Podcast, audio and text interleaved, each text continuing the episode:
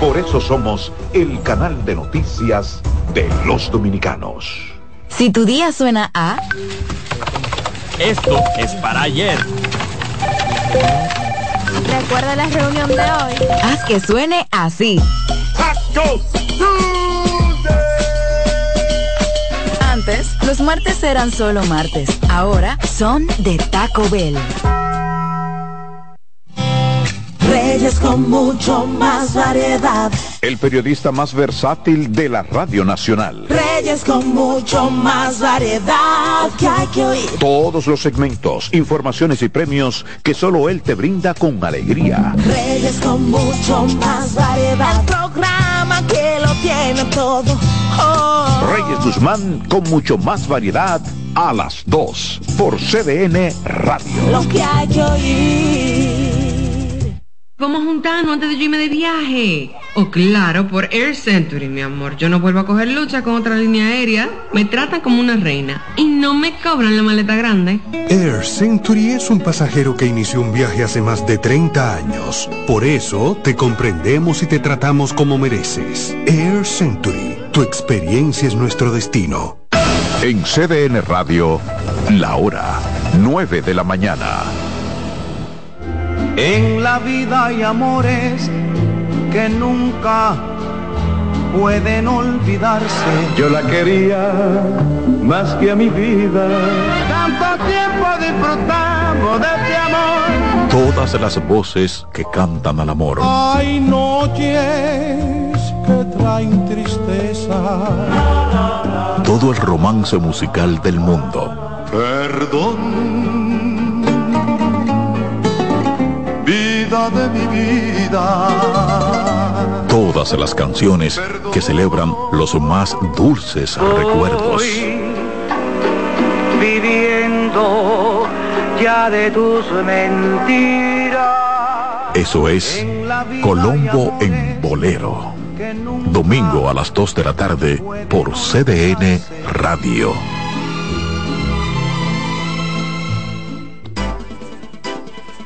Consultando con Ana Simó por CDN.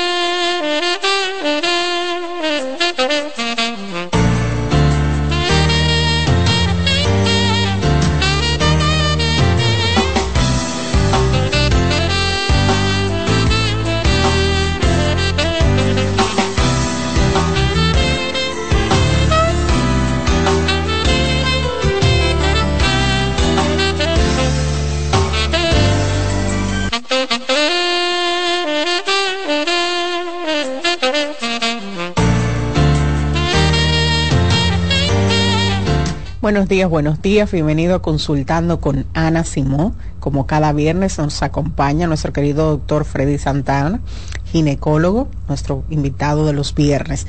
Y hoy vamos a hablar de las enfermedades de transmisión sexual o infecciones de transmisión sexual que no tienen cura.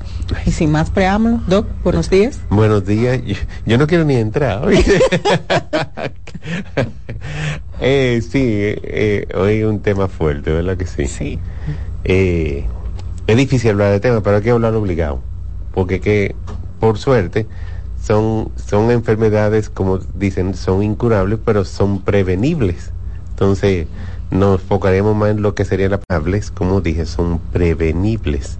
Hay algunas que son más fáciles de prevenir y otras no. claro, tenemos que agregar algunas otras enfermedades como la sífilis, como la, la gonorrea, que aunque son curables, si se, no se tratan a tiempo van a dejar entonces secuelas de por vida y entonces también tenemos que buscarle, identificarlos rápido para darle su tratamiento, para el tratamiento necesario. ¿Verdad? De qué simple. Ay, sí. Yo sudo cuando hablo de estos temas porque entonces ahí viene el doctor a pegarme a decirme vaina, porque ahorita me pegan una vaina, dice el hombre que está al lado de la mujer. ¿Tú ves? Pero no, tenemos que ayudarnos, ¿verdad? Ahorita está la gente eh, corriendo para su urologo y su ginecólogo a hacerse pruebas. Así mismo, sí. Que no sería de más, no es una costumbre dominicana, pero no estaría de más que en una relación de pareja, previo a una relación, pueda hacer un otro análisis. Es una forma de prevenir.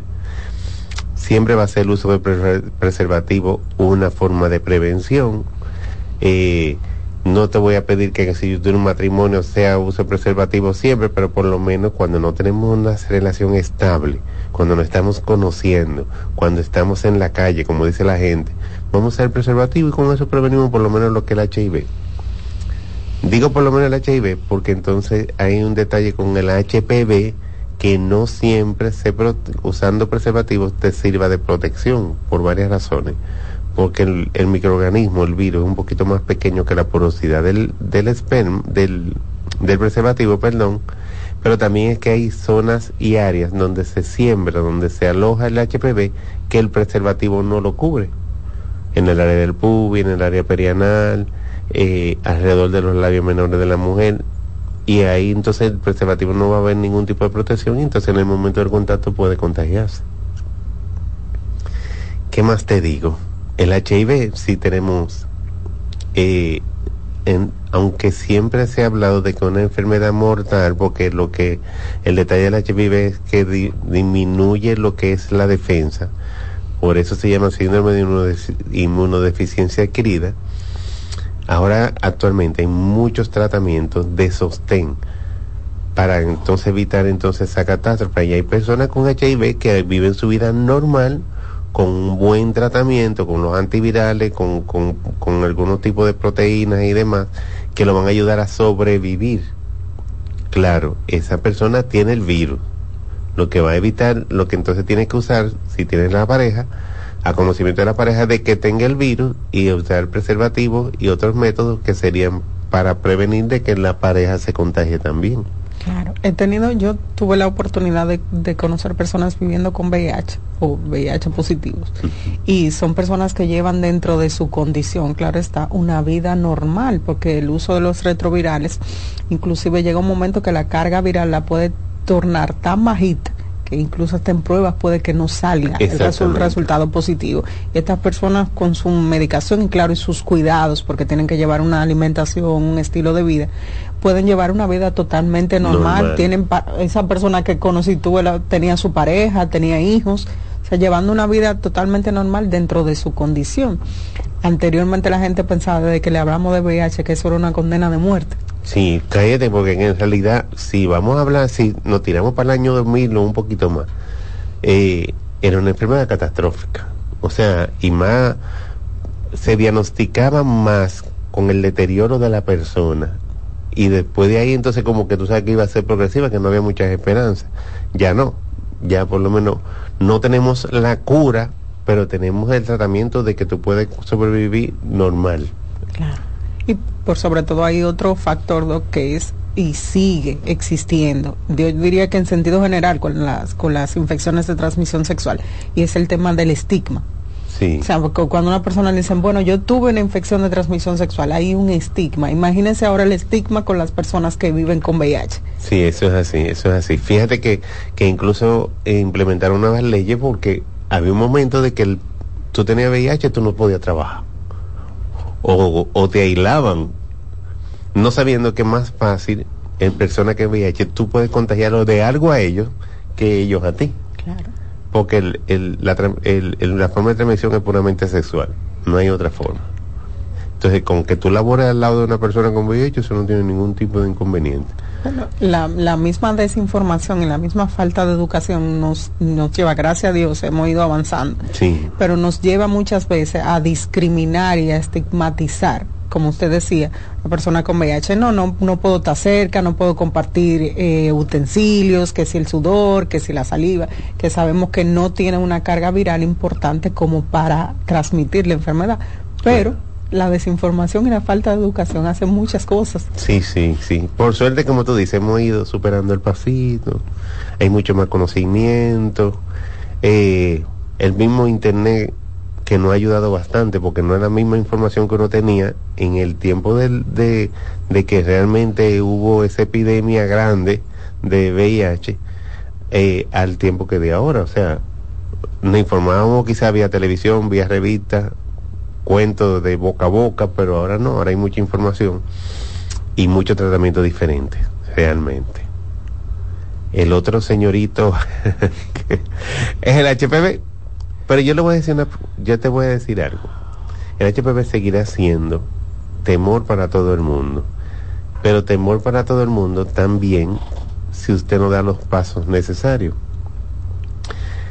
Temor por el asunto de que te conversé del, del preservativo de las enfermedades o enfermedades que pueden producir cáncer, porque ese es el temor mayor al HPV, al virus del papiloma humano, pero que tiene vacuna.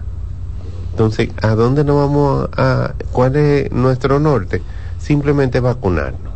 Vacunarnos incluso desde antes de iniciar las relaciones sexuales. Jovencitas, jovencitos, porque se ponen tanto en hombres como mujeres, ya desde una edad se está hablando más de ya de 10, 11, 10 años eh, iniciar la, la, vacunación. En jóvenes serían dos dosis nada más, en adultos serían tres dosis, pero que tú te estás protegiendo de un problema de por vida, porque como el tema de hoy, y ya lo hemos dicho, que no tiene cura en el momento de que la adquiere, pero sí puede prevenir adquirirla.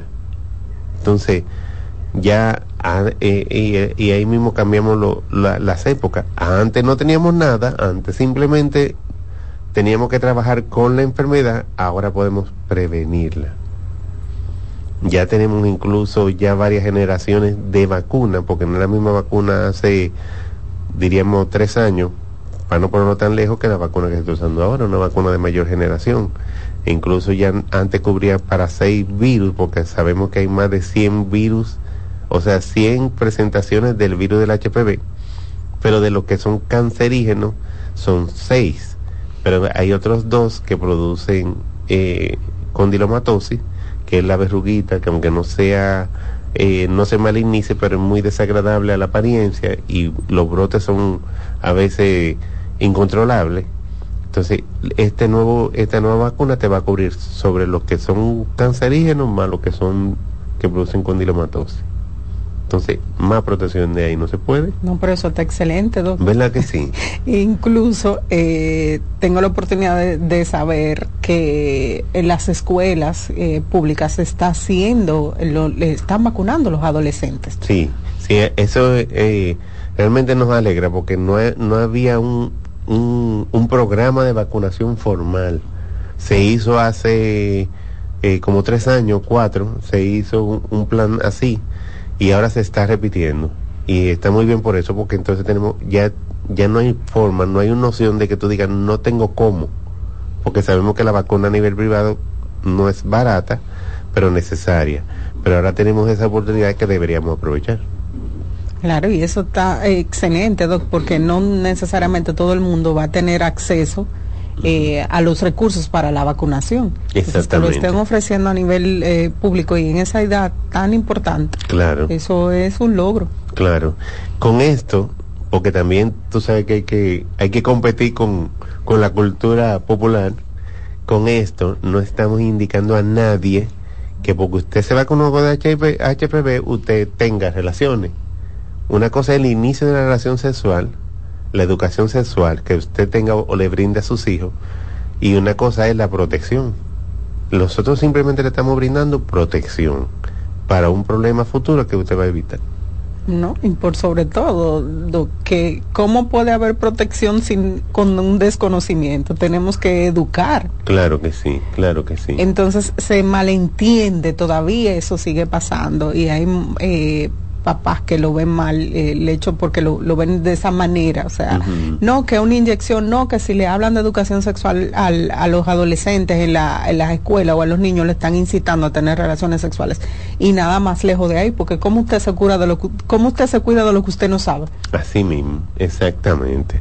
Porque Claro, el plan inicial es prolongar el inicio de la relación sexual, pero usted tiene que estar conocimiento para saber que usted no va a caer o va a iniciar tan temprano, o en tal caso, hacerlo de manera responsable. Entonces, si usted no lo conoce, si usted no lo sabe, si yo te lo callo, ni quiere que en la escuela te lo hable, pues entonces tenemos ese problema. Mire, yo pienso en ese sentido que no podemos vivir de espalda a la realidad. La edad de inicio aquí, usted es ginecólogo, usted sabe que la edad de inicio aquí de los adolescentes en los 14 los, los 16, los 13 años, esas son las edades de inicio para las relaciones sexuales. Entonces no podemos vivir de, de, espaldas a la realidad. Claro que sí, claro que sí. No, hay, que, eh, hay que enfrentarlo de alguna manera u otra, ¿verdad que sí? Porque no solamente eso, quizás en otros países inician temprano, pero están conscientes de la protección y la prevención o la anticoncepción. Pero aquí lamentablemente iniciamos temprano y se embarazan temprano. Entonces, eso me hace pensar que usted lo está haciendo sin ningún tipo de protección, porque si no se protegió para quedar embarazada, pues tampoco se protegió para una enfermedad. Entonces, hay que tener mucho, o sea, de no tenemos vivimos un momento de donde la información o nosotros se la brindamos o le llega por cualquier otra parte. Entonces, yo creo que uno tiene que ser video orientador no cegarse, sino simplemente orientar y ver hasta dónde podemos ir a la par para entonces un futuro para los niños o para los adolescentes, que en su vida adulta sepa ya que si va a iniciar relaciones sexuales o si puede prolongar sus relaciones sexuales, porque, pero lo haga conocimiento, no es porque no, nunca se le dijo o, o no tuvo la orientación necesaria. Mire, y es que la educación sexual no solamente va a venir de parte de los padres, ahí está la escuela, ahí están los compañeros, ahí están las redes sociales, toda esa es información y todas esas son fuentes de educación que algunas son erróneas, que son distorsionadas, eso es realidad. Entonces quizás lo que el papá y la mamá no están hablando, el adolescente tiene acceso a una red, porque hoy con, con Google tenemos acceso al mundo entero. Todo. Imagínense a, lo, a, lo, que no podemos tener, a lo que podemos tener acceso. Entonces, eh, no podemos vivir eh, cegados con ese tema. Claro. No, y que tenemos influencia de todos lados. Tenemos a Google, tenemos redes, tenemos chat, porque entonces hay veces que hay como un chat grupal, por ejemplo, donde estamos hablando un tema que usted, padre, no sabe lo que estamos hablando. Pero aquí vamos lejos hace rato. Entonces, ¿Cómo yo lo, no puedo quizá averiguar qué es lo que están diciendo, pero sí puedo darte el preview, te, déjame orientar. O vamos a buscar si yo no tengo, porque también puede ser que yo como padre, como no me dieron esa educación tampoco, quizás no tengo la forma de abordar. Pues entonces vamos a buscar profesionales de que me ayuden a mí y a mis hijos a poder abordar ese tema. Claro, y por sobre todo que eh, para los padres entender que educación sexual no es amenazar a los hijos, porque entonces hay papás que dentro de su misma ignorancia o desconocimiento, falta de educación sexual, entonces, bueno, cuidado tú si tú sales preñada, cuidado tú si empreña una. Hasta ese día vives tú en esta casa. Ah, sí, hasta ese día vives tú en esta casa. Entonces son, son eh, situaciones realmente que no, esa no es una educación sexual. El amenazado. Cuidado tú si sale embarazada. No, porque la evolución va a seguir. O sea, si usted está en eso, va a seguir en eso. Lo que usted no lo va a saber porque usted dijo que, que, usted no tiene esa puerta abierta para que le brinden, para que le pregunten. Porque si te hablo del tema, me vota. Entonces, eh, ahí esa partecita todavía tenemos que trabajarla mucho. Porque podemos hablar de todo tipo de enfermedad hoy y si no tenemos la forma de prevenirlo, entonces no hay, no, no, no, no vamos a tener éxito, simplemente vamos a seguir curando o tratando. Claro, yo soy de las partícipes que digo que en las escuelas debe existir una materia de educación sexual. Debemos implementarla como cualquier otra materia sumamente importante. Así mismo. Educación cívica, educación sexual. y como una cosa, como que, como que vayan de la par. Claro. Porque sí, la necesitamos, de verdad la necesitamos. eso es así. ¿Y qué otras eh, infecciones de transmisión sexual no son curables? Mira, tenemos que hablar de la sífilis y te voy a decir por qué. Después de tanto tiempo que creíamos que ya la sífilis era algo extraño, porque un tiempo, tiempo me hablo, 1950, 60, 70, la sífilis era una enfermedad eh, de temor, porque había mucha, o sea, la frecuencia era eh, importante, pero después había disminuido y ya para el 2010 más o menos vuelve un brote, vuelve un aumento de sífilis y se ha mantenido más en personas jóvenes.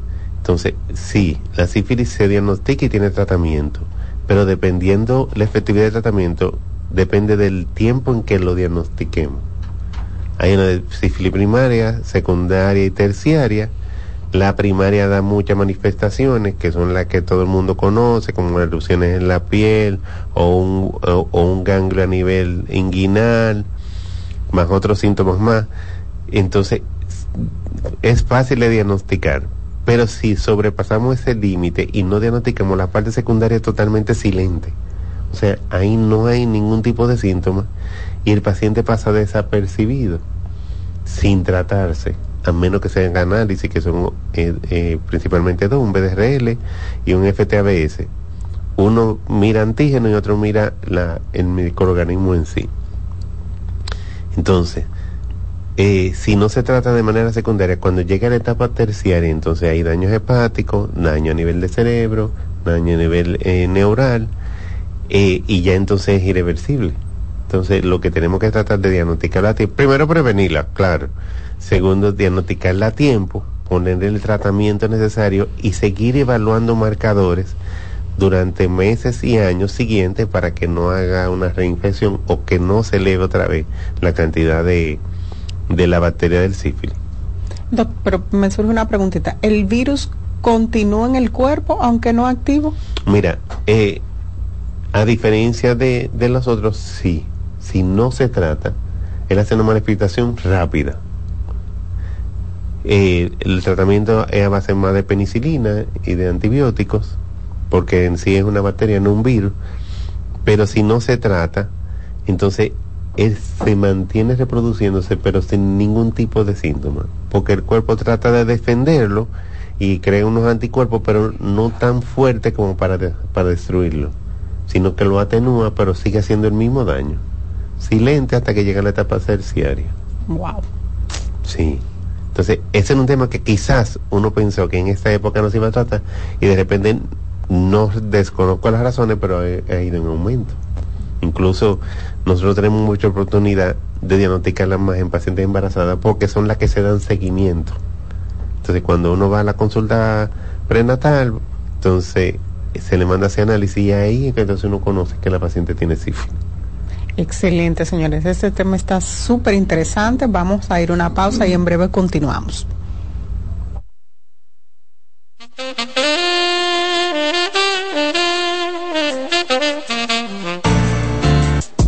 Estás escuchando Consultando con Ana Simón. Estás en sintonía con CDN Radio. 92.5 FM para el Gran Santo Domingo, zona sur y este. Y 89.9 FM para Punta Cana. Para Santiago y toda la zona norte en la 89.7 FM. CDN Radio la información a tu alcance. La salud mental es un estado mental caracterizado por el bienestar emocional, un buen ajuste del comportamiento, la libertad relativa de la ansiedad y la capacidad de establecer relaciones constructivas y hacer frente a las demandas y tensiones ordinarias de la vida. Hoy quiero hablar entre psicólogos. Hola, te habla Loren Isa directora de la sede Infanto Juvenil del Centro Vida y Familia Ana Simón. Si sospechas que tu hijo está siendo víctima de abuso, aquí te ofrezco algunos pasos que puedes seguir. Habla con tu hijo sin juzgarlo o presionarlo, de forma calmada, ofreciéndole un ambiente de confianza. Tranquilízalo, ayúdalo a entender que no fue su culpa, valida sus emociones Es importante que sepa que tendrá ayuda y que está a salvo. En caso de que sospeches de un depredador en línea, documenta todo para tener pruebas. Reporta a las autoridades competentes llamando a Línea Vida al 809-200-1202, las 24 horas del día desde cualquier parte del país. Busca ayuda de un profesional de la salud mental. Protejamos a nuestros hijos. Polish abre nueva sucursal en San Isidro. Sí, su puerta rosada está abierta para ti en Plaza Fama Autopista San Isidro. Más información 809-544-1244. Síguenos, Polish RD. Señales de alerta de la depresión en niños y adolescentes. Detectar la depresión en niños y adolescentes puede ser más complicado que en adultos, ya que los síntomas pueden manifestarse de manera diferente. Algunas señales de alerta que podrían indicar la presencia de depresión en niños y adolescentes incluyen cambios en el estado de ánimo. Puede mostrar tristeza extrema, irritabilidad, apatía o una disminución significativa en el interés por actividades que solían disfrutar. Cambios en el patrón de sueño, cambios en el apetito y como resultado, cambios en el peso corporal.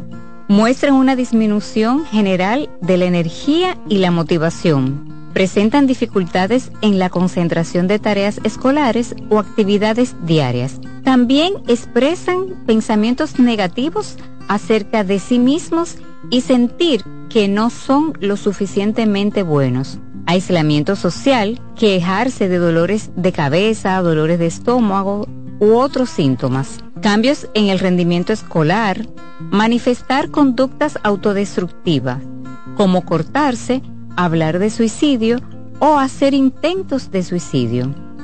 Si observas varios de estos síntomas persistentes en un niño o adolescente, es esencial buscar ayuda de un profesional de la salud mental para una evaluación adecuada y un diagnóstico preciso. La detección temprana y el tratamiento de la depresión en niños y adolescentes son fundamentales para ayudarles. Soy Rosa Hernández, psicóloga clínica del Centro Vida y Familia Ana Simón. Cansado, loco por salir de la rutina para vivir una experiencia inolvidable y aún no decides a dónde escaparte. Atlantic Tours te ofrece las mejores ofertas en resorts y excursiones en los principales destinos de República Dominicana. Contáctanos al 809-964-9714 para crear momentos inolvidables junto a nosotros. Encuéntranos en línea como atlantictoursrd.com o en nuestras redes sociales arroba Atlantic Tours RD y exploremos juntos las maravillas de nuestra bella isla. Atlantic Tours, Experience and Enjoy. La terapia del habla y lenguaje va dirigida a todas las personas, desde recién nacidos a adultos mayores, que presenten alguna discapacidad comunicativa. El terapeuta del habla interviene en afectaciones del lenguaje, articulación, deglución, alteraciones de la voz, malos hábitos orales, entre otros. ¿Te perdiste algún programa? Todo nuestro contenido está disponible en mi canal en YouTube. Ana Simón.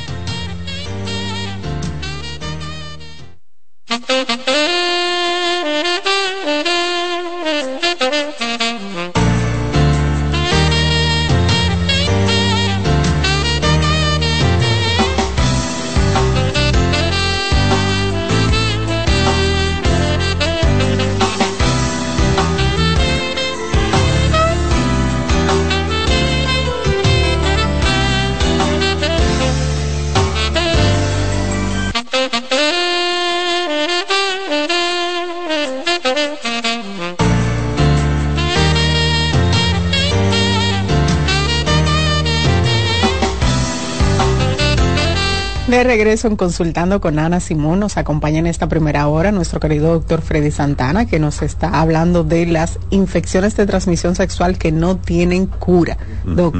Y hablábamos fuera del aire de este, este, tema tan interesante. Ay, sí. Mira, pero hay una protagonista que se me estaba pasando. Dígame. Le dicen hepatitis. Oh, wow. Dirá usted, ¿y eso de transmisión sexual? Sí. Es de transmisión sexual y transmisión vertical, o sea, de madre a hijo. Entonces, sí también tenemos la ventaja de que existen vacunas. Tenemos la ventaja de que casi no se la ponen. y mira que esa sí está contemplada en, en el programa de vacuna de, de salud pública, o sea, de salud pública. O sea, que usted puede agregarlo e irse a poner su vacuna sin ningún tipo de problema y siempre está. Pero la gente casi no acude y deberíamos usarlo también. Ese plan de vacuna que está prescrito, porque no, nos preocupamos mucho en los niños. Pero nosotros los adultos, después que somos adultos, ni le ponemos ni siquiera una antitetánica. Nada más si nos cortamos. No, deberíamos vacunarnos y hay hepatitis, vacuna de hepatitis. Esta enfermedad también es incurable. Al momento que se adquiere, sí, no la tratamos nosotros, la trata el gastroenterólogo, pero sí podemos evitarla. Si nos vacunamos, también utilizamos el preservativo. El preservativo es un, un señor mágico, lo que pasa es que nadie lo quiere. Utilizamos preservativo, también podemos evitar lo que es hepatitis B principalmente. Claro, porque usted sabe que existen muchos mitos en torno al preservativo. Que si no se siente igual, que si ese calientico, que entonces que no, que vamos un chin primero y después no lo ponemos. Al, final, sí. Al final, que no lo ponemos. Cuando el daño te ha hecho. Exacto.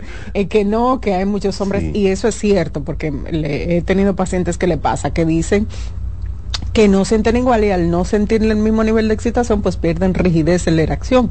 Les pasa, o hay pacientes que he tenido que pierden la erección por completo. Claro. Y hay mujeres, he tenido pacientes también femeninas que no les gusta que su pareja use preservativo o porque dicen que no sienten igual o que les puede causar eh, alergia al uso del látex existen muchas realidades y yo creo que existen también muchas creencias. No, en realidad, vamos a estar claros, no es lo mismo sin nada que con preservativo, eso estamos claros. Pero cuando tú pones tantas cosas que tú vas a prevenir o tantas cosas que te pueden causar el no uso, pues yo creo que deberíamos elegir preservativo. En cuanto al, al paciente que son alérgicos al látex, que sí, eh, eh hemos visto esos casos, incluso yo tengo un amigo médico que es alérgico al látex, o sea, el guante de quirúrgico no se lo puede poner, porque hace una alergia con, con edema de glotis, como si hubiera hecho tomado algún medicamento. Pero ya hay preservativos que son hipoalérgicos, que no son de látex. Entonces, usted que es alérgico, identifique que es alérgico y cambie entonces para ese tipo de hipoalérgico la, la fábrica de preservativos eh, trata de hacer todo lo posible porque hay variedades de preservativos hipersensibles, con que sí o qué, de todo, para tratar de como complacer a la gente para ver si nos adaptamos al hecho, porque ¿qué necesitamos? Que con olores, que con sabores. Ay, sí. De, hay de todo en el mercado. Así mismo. Entonces, no, vamos a ver. Eh, es un, para mí que es un problema también cultural. Aquí no nos gusta. No. Como muchas cosas no nos gusta. Bueno, Doc, pero miren, vamos a verlo hasta desde un factor económico. Sale más caro un embarazo, sale más caro un tratamiento para una infección de transmisión sexual que comprarse un paquetico de Terres preservativo que viene, que en el mercado cuestan algunos 260 pesos. Exacto. Y le da para tener tres relaciones sexuales. Claro. ¿Sale más económico? Claro. Mira que incluso en los sitios donde uno se guarda, te lo venden o te ponen uno ahí, no te gustó ese, pide que te venden otro, pero úsate preservativo. Claro, claro, esa debería, debería ser eh, la norma. Claro que sí. Pero lamentablemente no. No. O vacúnese. Te estoy dando dos vacunas ya, de HPV, te estoy dando vacuna de hepatitis. Vacúnese. Bueno, Doc, pero existen otras como la que usted ha estado eh, hablando, la que hemos visto, que realmente no tienen una vacuna como el VIH, que todavía no lo hay, simplemente existen medios para prevenirlo. Entonces es importante que tengamos esto muy en cuenta. Eso es así, eso es así. Yo no quisiera ni contarte las veces, yo soy ginecólogo, o sea, yo veo mujeres, ¿verdad que sí? Las veces que hombre después de su doctor, mire, entonces, si usted se hubiera puesto un preservativo, el susto no hubiera estado. Claro. Recordándole que si ustedes quieren hacer sus preguntitas al doctor Freddy Santana, se pueden comunicar al 809-683-8790 o al 809-683-8791. Desde el interior y celulares sin cargos al 809-200-7777. También pueden escribir a nuestra flota. Eso es solo para preguntitas, no para llamadas. Tenemos a propósito una llamadita. Buenos días. Buen día, este es el programa de la doctora Simo. Sí, le escuchamos. Sí, eh, buenos días. Mi pregunta no viene al tema, pero eh, me gustaría una orientación. Eh, a, mi niño lo diagnosticaron con el síndrome de, de deficiencia de atención. Y cuando yo estoy mirando los síntomas, me doy cuenta que yo tengo los mismos síntomas que él. Entonces, me gustaría saber cómo es el proceso en la República Dominicana para diagnosticar a un adulto con el mismo síndrome y cuáles serían los tratamientos, porque yo no estoy en el país y aquí donde estoy se me hace muy difícil um, buscar ayuda. Lo escucho por la radio, gracias. Para eso tiene que hacer una evaluación previa. Lo que entendí de, lo que usted explicaba es que un síndrome de déficit, que es déficit de atención. Entonces, para hacer un diagnóstico de déficit de atención, tiene que recibir una evaluación eh, con el profesional a cargo de esa área. Tenemos otra llamadita por aquí. Buenos días. Buenos días. Buen día, ¿qué tal? ¿Cómo están? Muy bien, gracias. Una preguntita para el doctor respecto al tema del, creo que papiloma humano eh, o sea, ¿cómo uno sabe si lo tiene para vacunarse o si lo tuvo, no sé, si como quiera se puede poner la vacuna después de un tratamiento? Porque es muy interesante eso de la vacuna y eh, yo quisiera tener información. Yo no creo que lo tengo en realidad pero como usted dijo, como que hay síntomas que no, como que no se ve y eso, entonces yo quisiera saber dónde yo puedo ver si lo tengo o no, y en caso de que no, vacunarme, y en caso de que sí, no se tratarlo, porque es algo un poquito delicado. Lo escucho en el aire. Ok, mira, te voy a dar información. Como aquí no hay, fíjate que ahora que están implementando ese plan de vacuna a nivel escolar, como no hay un plan de vacuna, usted se vacunar, se va a vacunar, no importa si sale positivo o negativo, y te explico. Si son seis lo que producen cáncer y por casualidad tú tienes uno de los seis, no es lo mismo pelear con un solo tipo que vengan seis a darte golpe, ¿verdad? Para ponerlo así. Entonces, yo lo que recomiendo, siempre recomendamos, aún salga positivo, vacunarse. No está positivo, vacunarse. ¿Está bien? O sea, la vacuna debe ser primordial. Tú te estás ayudando y estás ayudando a tu pareja de que no sufra de una enfermedad que quizás no tiene cura o puede ser catastrófica porque si, por ejemplo, más en la mujer que en el hombre, hay cambios a nivel de cuello del útero y que pueden producir cáncer de cuello del útero. Entonces, cuando no lo hagas por ti mismo, lo haces por tu pareja o por la pareja que tú puedas tener si todavía tú eres soltero. Mejor todavía. Si forma de diagnosticarlo contigo, porque el hombre no hace muchos síntomas o aparentemente no hace síntomas, y los síntomas que son tardíos a nivel de próstata, es simplemente chequearte con el urólogo doctor, mire, yo vine, no tengo nada, pero quiero investigar el asunto del HPV porque me quiero vacunar. Bla. Vía WhatsApp tenemos otra preguntita. Aquí dice, no es del tema, si puede explicar cómo es el tratamiento para miomas, que él dice es largo. ¿Y cuánto tiempo después puede quedar embarazada? Si hay estudios para saber cuántos óvulos le queda y si están en buenas condiciones. Bueno, ok, vámonos al paso. Sí, hay tratamiento para los miomas dependiendo del tamaño del mioma y los síntomas que dé, sería el tratamiento. Hay tratamientos conservadores y hay tratamientos que son ya quirúrgicos. Si el mioma es muy grande, si el mioma está produciendo sangrado y todavía no está, o sea, no tiene una paridad satisfecha, pues la opción sería la miometomía, o sea, retirar ese mioma grande.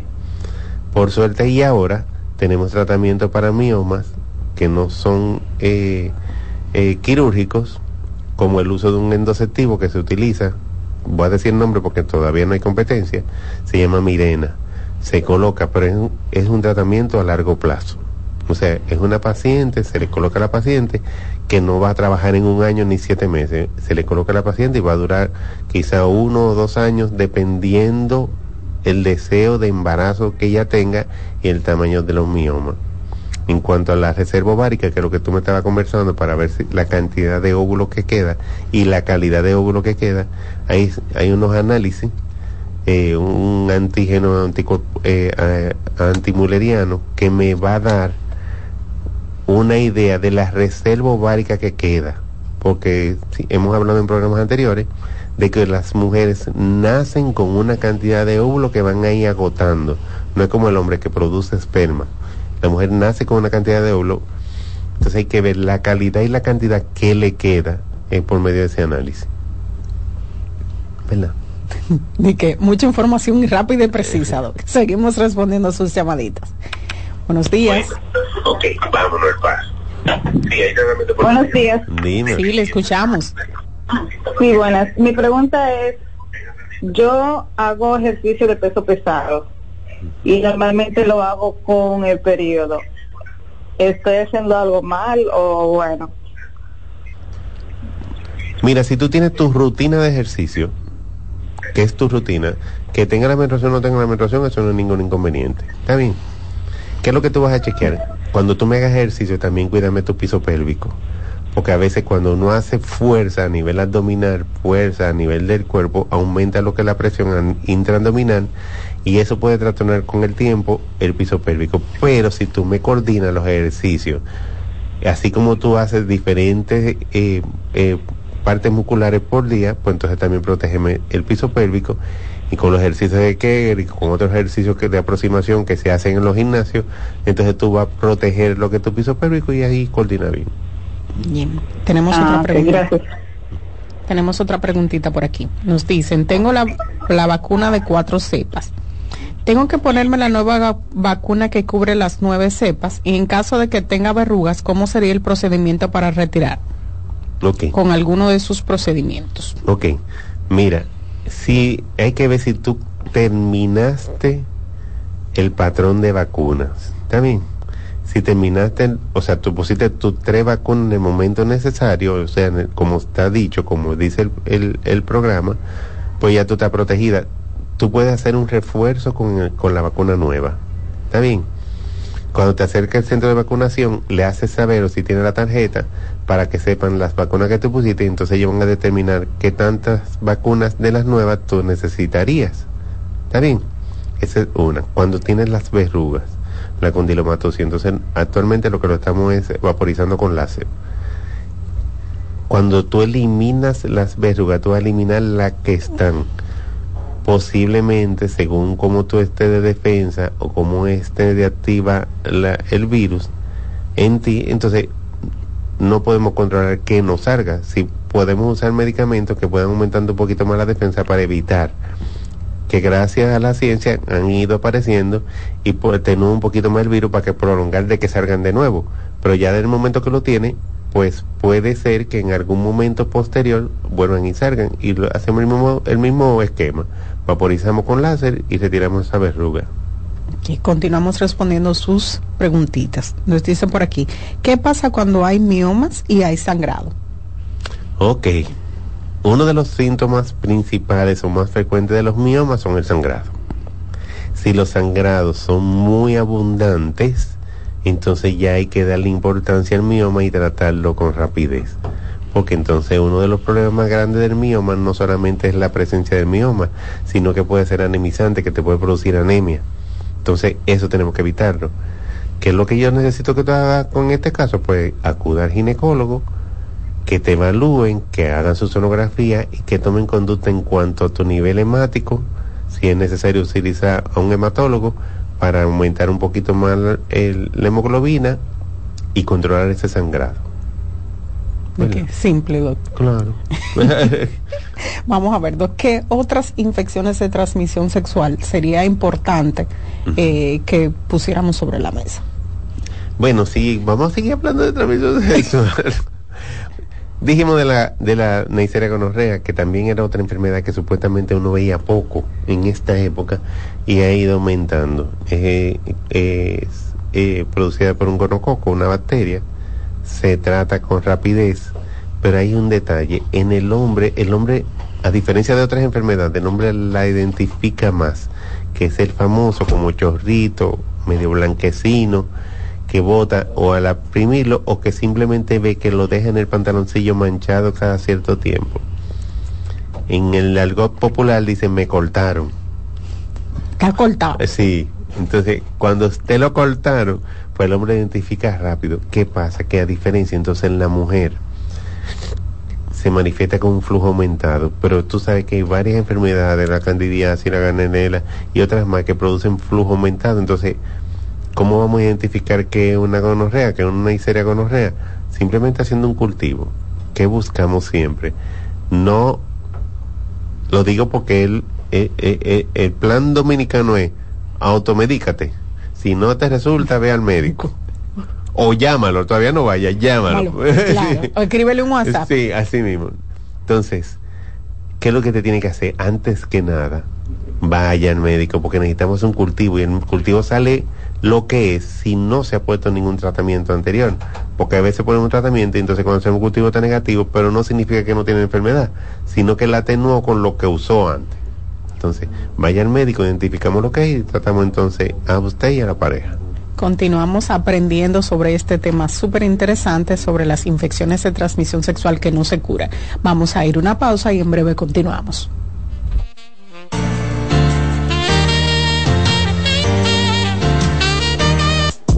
Estás escuchando Consultando con Ana Simón. Estás en sintonía con CDN Radio. 92.5 FM para el Gran Santo Domingo, zona sur y este. Y 89.9 FM para Punta Cana. Para Santiago y toda la zona norte en la 89.7 FM. CDN Radio. La información a tu alcance. La salud mental es un estado mental caracterizado por el bienestar emocional, un buen ajuste del comportamiento, la libertad relativa de la ansiedad y la capacidad de establecer relaciones constructivas y hacer frente a las demandas y tensiones ordinarias de la vida. ¿Qué hacer si un familiar te dice que tienes deseos de morirse? Si un familiar te confía que tiene deseos de morirse, es crucial tomarlo en serio y brindarle apoyo inmediato. Algunas pautas para ayudarlos son, escucha atentamente, ofrece un espacio seguro para que exprese sus sentimientos sin juzgarlo. Sé compasivo y empático, demuestra que te preocupas por ella y que estás ahí para apoyarla. No minimices sus sentimientos. Evita frases como ya se te pasará, no te sientas así. Esto invalida sus emociones. Brinda acompañamiento. Ofrece sostén en el proceso, desde buscar ayuda hasta asistir a terapias.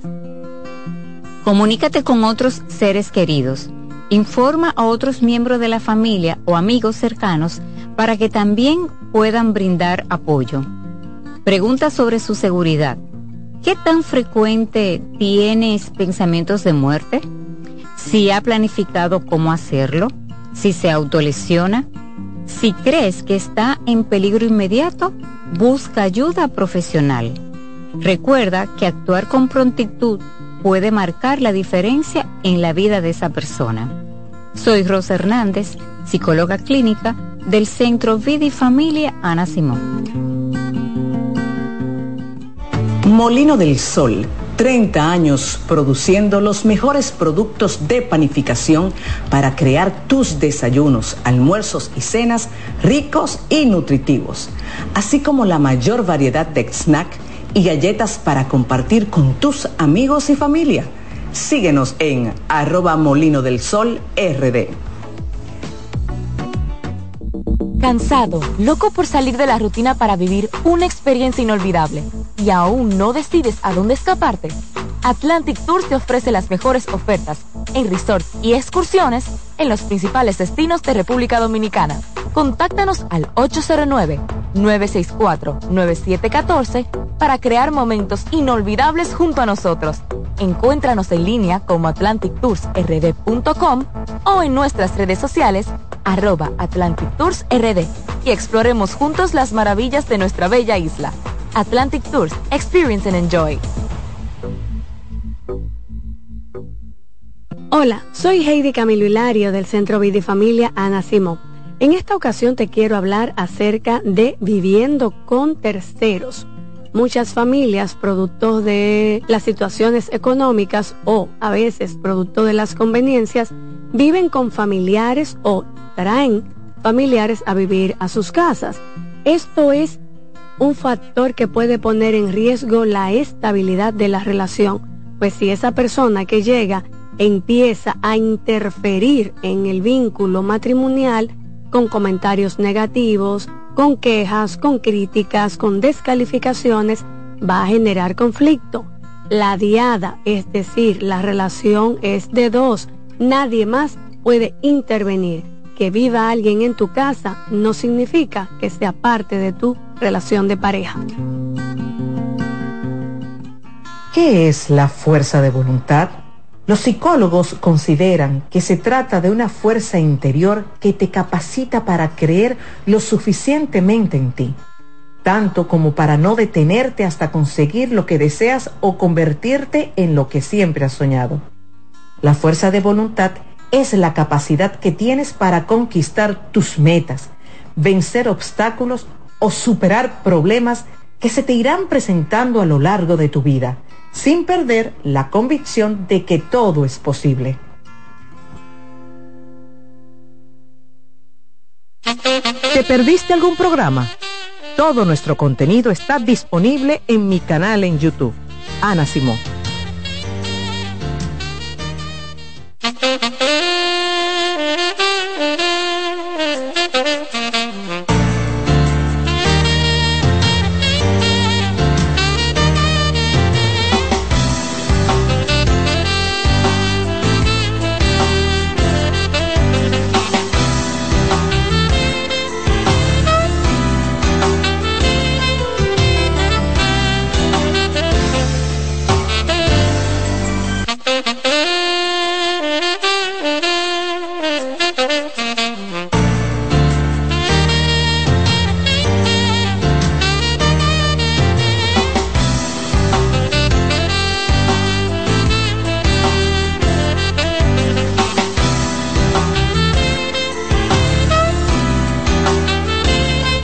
De regreso en Consultando con Ana Simón, estamos hablando sobre infecciones de transmisión sexual que no tienen cura. ¿no? Y a propósito, hay temas, hay preguntitas que son fuera del tema, como la que tenemos por aquí. Dice, tengo miomas fuera del útero y me da mucho, periodo abundante, me da mucho dolor. ¿Qué puedo hacer? Dije, sí, me vaya, me, mentira, mira.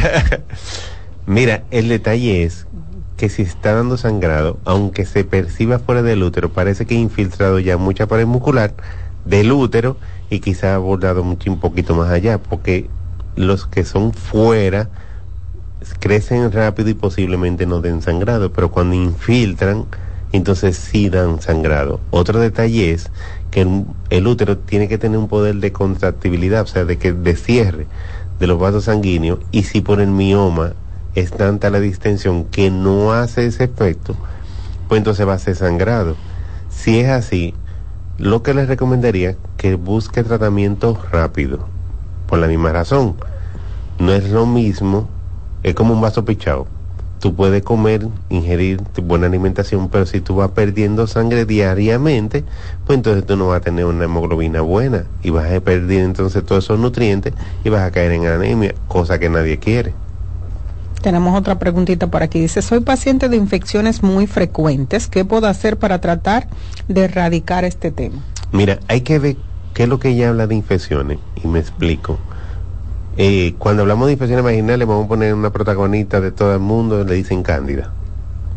Si es una candidiasis, la candidiasis tiene muchos factores que influyen en el crecimiento, porque la cándida habita normalmente en la vagina, pero con un por ciento bajo si la paciente se mantiene en estrés, si la paciente tiene una higiene exagerada, porque aquí no es por falta de higiene los problemas, sino por higiene exagerada, si utilizamos óvulos de eso preventivo después de una menstruación y otras cosas más, pues entonces tú vas a, tener esa infección siempre, porque la defensa del cuerpo, los microorganismos que te ayudan a defenderte, no van a estar ahí presentes y entonces esto le va a dar chance a que la cándida o cualquier otro tipo de infección crezca.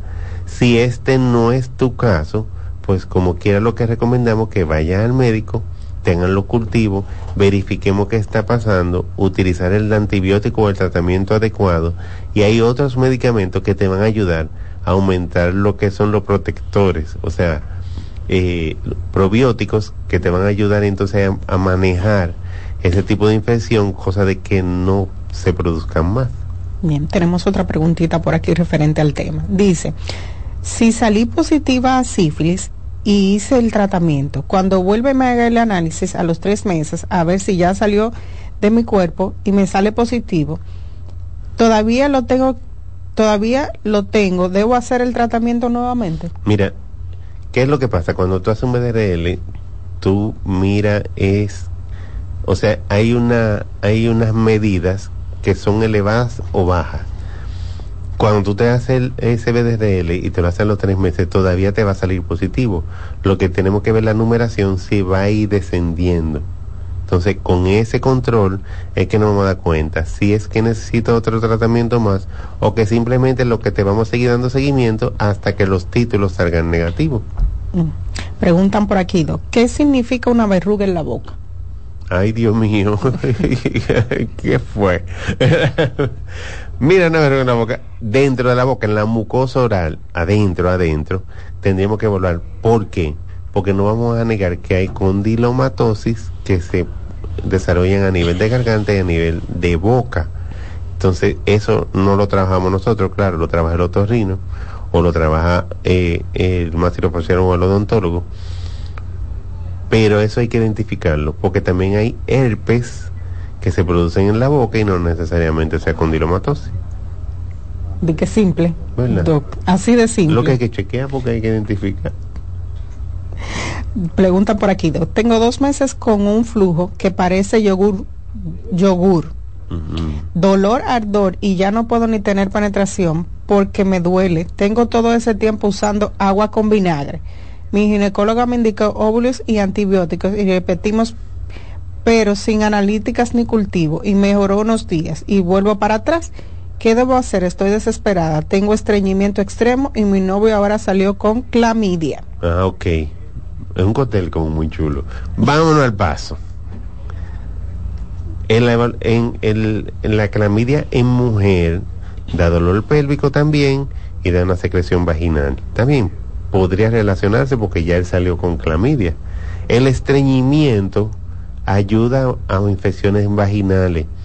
Date cuenta que el tracto digestivo o, o el recto y el ano están muy cerca de la vagina. Y si no hay esa ese, eh, ¿cómo que se llama? Esa circulación de ese recambio de las heces fecales, esas bacterias que son eh, destructoras de, de nutrientes, pueden pasar al área de la vagina donde no viven y producir enfermedad también.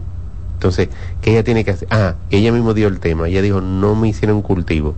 Si hay que hacer cultivo, en tu caso hay que hacer cultivo, hay que hacer clamidia, porque también hay que identificar si usted también tiene clamidia. Entonces, todo eso sería por medio del ginecólogo o al médico que te está tratando, pero que incluya todo eso para identificar qué es y el tratamiento adecuado. Doc, lamentablemente se nos acabó el tiempo de nuestros números de contacto. Ok, 8 WhatsApp, escrito, 849-633-4444 para hacer las citas.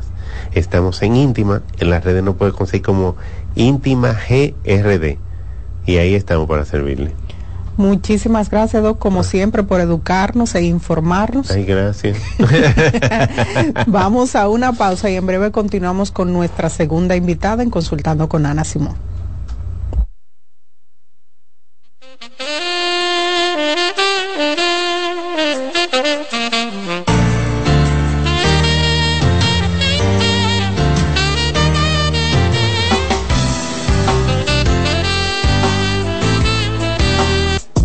Estás escuchando Consultando con Ana Simón. Escuchas CDN Radio, 92.5 Santo Domingo Sur y Este, 89.9 Punta Cana y 89.7 toda la región norte. En CDN Radio, la hora 10 de la mañana. En CDN Radio, un breve informativo. La Oficina Nacional de Meteorología informó que para este viernes incide sobre el territorio un sistema de alta presión, lo que limitará las precipitaciones significativas observándose un cielo principalmente soleado con ligeros incrementos nubosos. En otro orden, República Dominicana colaborará militar y económicamente con Haití como parte del plan de estabilización que prepara la ONU para la nación vecina. Así lo anunció el ministro de Relaciones Exteriores, Roberto Álvarez. Amplíe esta y otras noticias en nuestra página web www.cdn.com.do. CDN Radio Información a tu alcance. Envía tus preguntas a través del WhatsApp del programa 829-551-2525. En LIR Comercial, los equipos de negocios ya están aquí, con la mayor variedad de equipos para abrir, mejorar o agrandar tu negocio, con los mejores precios y las mejores ofertas en freezers, conservadores, asadores de pollo, vitrinas frías, vitrinas calientes, hornos, exhibidores, estufas industriales, freidoras, planchas y todos los equipos que puedas imaginar. El momento es ahora. Ven a conocer la extensa línea de soluciones de negocios y te quedarás sorprendido con LIR Comercial, donde te equipas rapidito y lo pagas al paseito. LIR Comercial, donde todos califican. El liderazgo de CDN se erige con fuerza, marcando 26 años como el pilar informativo de la República Dominicana. Desde 1998 hemos situado a nuestros espectadores en la primera fila de cada evento relevante, proporcionando una ventana esencial para mantenerlos debidamente informados. En este 2024 venimos minuto a minuto con Fitur 2024, con la Serie del Caribe, con la rendición de cuentas del Poder Ejecutivo, con las elecciones municipales, también las presidenciales, con la cobertura por aire, mar y tierra de Semana Santa, además la asamblea del 16 de agosto y todo, absolutamente todo lo que sea noticia, lo recibirás instantáneamente aquí en el líder indiscutible en coberturas, CDN. 26 años junto a ti. Por eso somos el canal de noticias de los dominicanos. Los abrazos para los niños son como el agua para una planta. Les ayudan a crecer sanos y felices y dar sus mejores frutos. Está demostrado que el niño durante la etapa de crecimiento necesita abrazos. Las razones son que ese contacto físico amoroso estimula el nervio vago y provoca que descienda la tensión acumulada durante el día. El abrazo libera dopamina y oxitocina, que son las hormonas del placer. Además, reduce el nivel de cortisol asociado al estrés. Los adultos también necesitamos abrazos para estar sanos, pero hay una serie de carencias que normalizamos y generan en los adultos adicciones como el tabaquismo. La pregunta es, ¿cuántos padres, madres o abuelos les dan a sus niños los abrazos que necesitan? Ante la duda te damos las respuestas. Nunca son demasiados. Abrázalos. ¿Llenarías tu casa de basura? ¿Continuarás cortando árboles? ¿Seguirás conduciendo en una ruta y una agenda mientras contaminas el ambiente? ¿Continuarás desperdiciando agua y energía eléctrica? Eres causante de daños al medio ambiente. Esperemos que no. Es responsabilidad de todos ser defensores del medio ambiente. Fundación Cuidemos el Planeta con Reyes Guzmán. Si de algo saben las abejas, es de flores. Hay de todo tipo y para todos los momentos. Lo importante no es solo su color, tamaño o forma, sino lo que hace sentir cada una. Y para esos sentimientos trabajan. Igual que el Banco Central, que trabaja para hacer florecer la economía y que sientas estabilidad. Para ese sentimiento de tranquilidad para ese sentimiento de crecimiento y desarrollo, para que la primavera llegue a todos los sectores y los planes de muchos den grandes frutos. Banco Central de la República Dominicana, 75 años trabajando por una estabilidad que se siente. La tristeza y la depresión son dos términos distintos que a menudo pueden confundirse debido a que comparten síntomas similares. Es importante diferenciarlos ya que su manejo y tratamiento pueden ser diferentes. La tristeza es una emoción humana normal y natural que todos experimentamos en ciertas ocasiones. Puede ser una reacción temporal y adecuada ante eventos difíciles, pérdidas, decepciones o situaciones estresantes. Por lo general, tiene una causa identificable y tiende a disminuir con el tiempo a medida que la persona se adapta a las circunstancias y procesa sus emociones. En cambio, la depresión es un trastorno del estado de ánimo más grave y persistente que va más allá de la tristeza normal. Es una condición médica que afecta el bienestar físico, emocional y mental de una persona. La depresión no siempre tiene un desencadenante obvio y puede persistir incluso cuando la situación externa parece favorable. Soy Rosa Hernández, psicóloga clínica del Centro Vida y Familia Ana Simón. En CDN 92.5. Cápsulas de filósofos y locos. El sentido del dinero es satisfacer necesidades. Pero muchas veces ocurre que confundimos simples requerimientos con reales necesidades. Eso nos lleva a comprar y comprar, incluyendo bienes y servicios que no necesitamos. Piensa en tu esfuerzo, no lo malgastes en lo que no necesitas. Para saber más, arroba de filósofos en Twitter, de filósofos y locos en Facebook por 92.5 y 89.7. Estás en sintonía con CDN Radio. 92.5 FM para el Gran Santo Domingo, zona sur y este. Y 89.9 FM para Punta Cana para Santiago y toda la zona norte en la 89.7 FM. CDN Radio.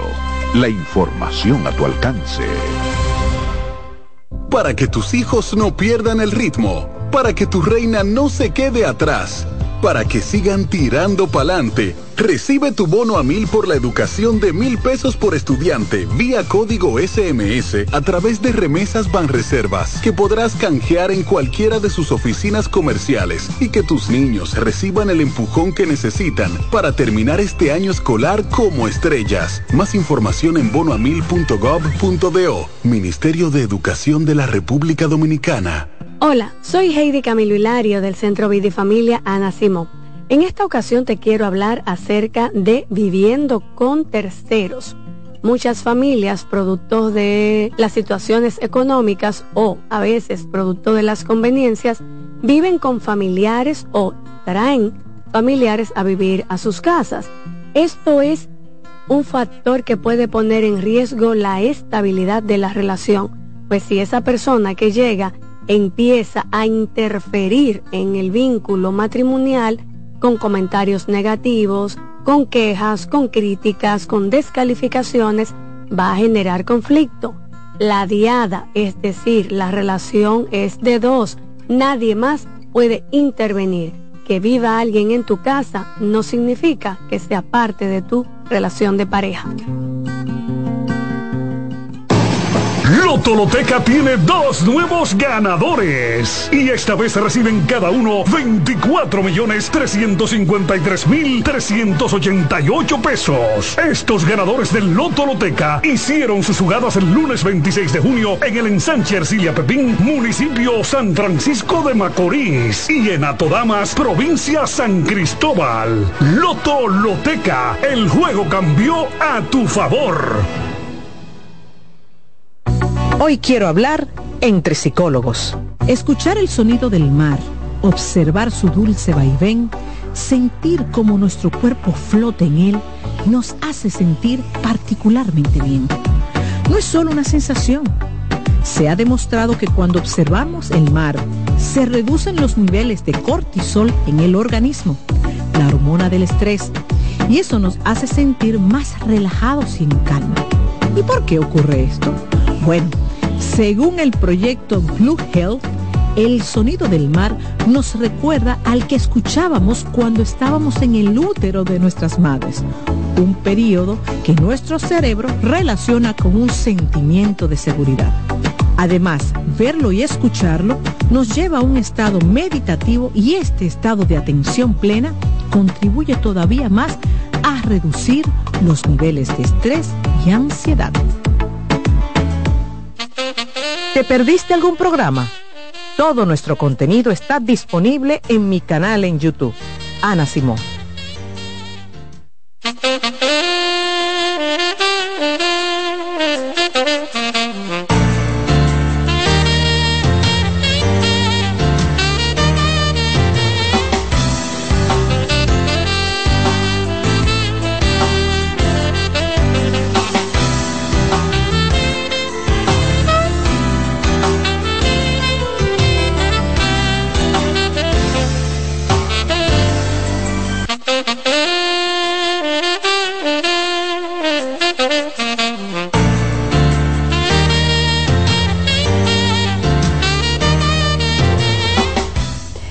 Regreso en Consultando con Ana Simón, en esta segunda hora nos acompaña la licenciada Yoleni González, terapeuta sexual y de pareja del Centro Vida y Familia, y nos viene a hablar de este tema súper interesante, el dificultades para perdonar y dejar ir el pasado. Bienvenida como Así siempre. es. Muchísimas gracias, yo feliz como cada viernes.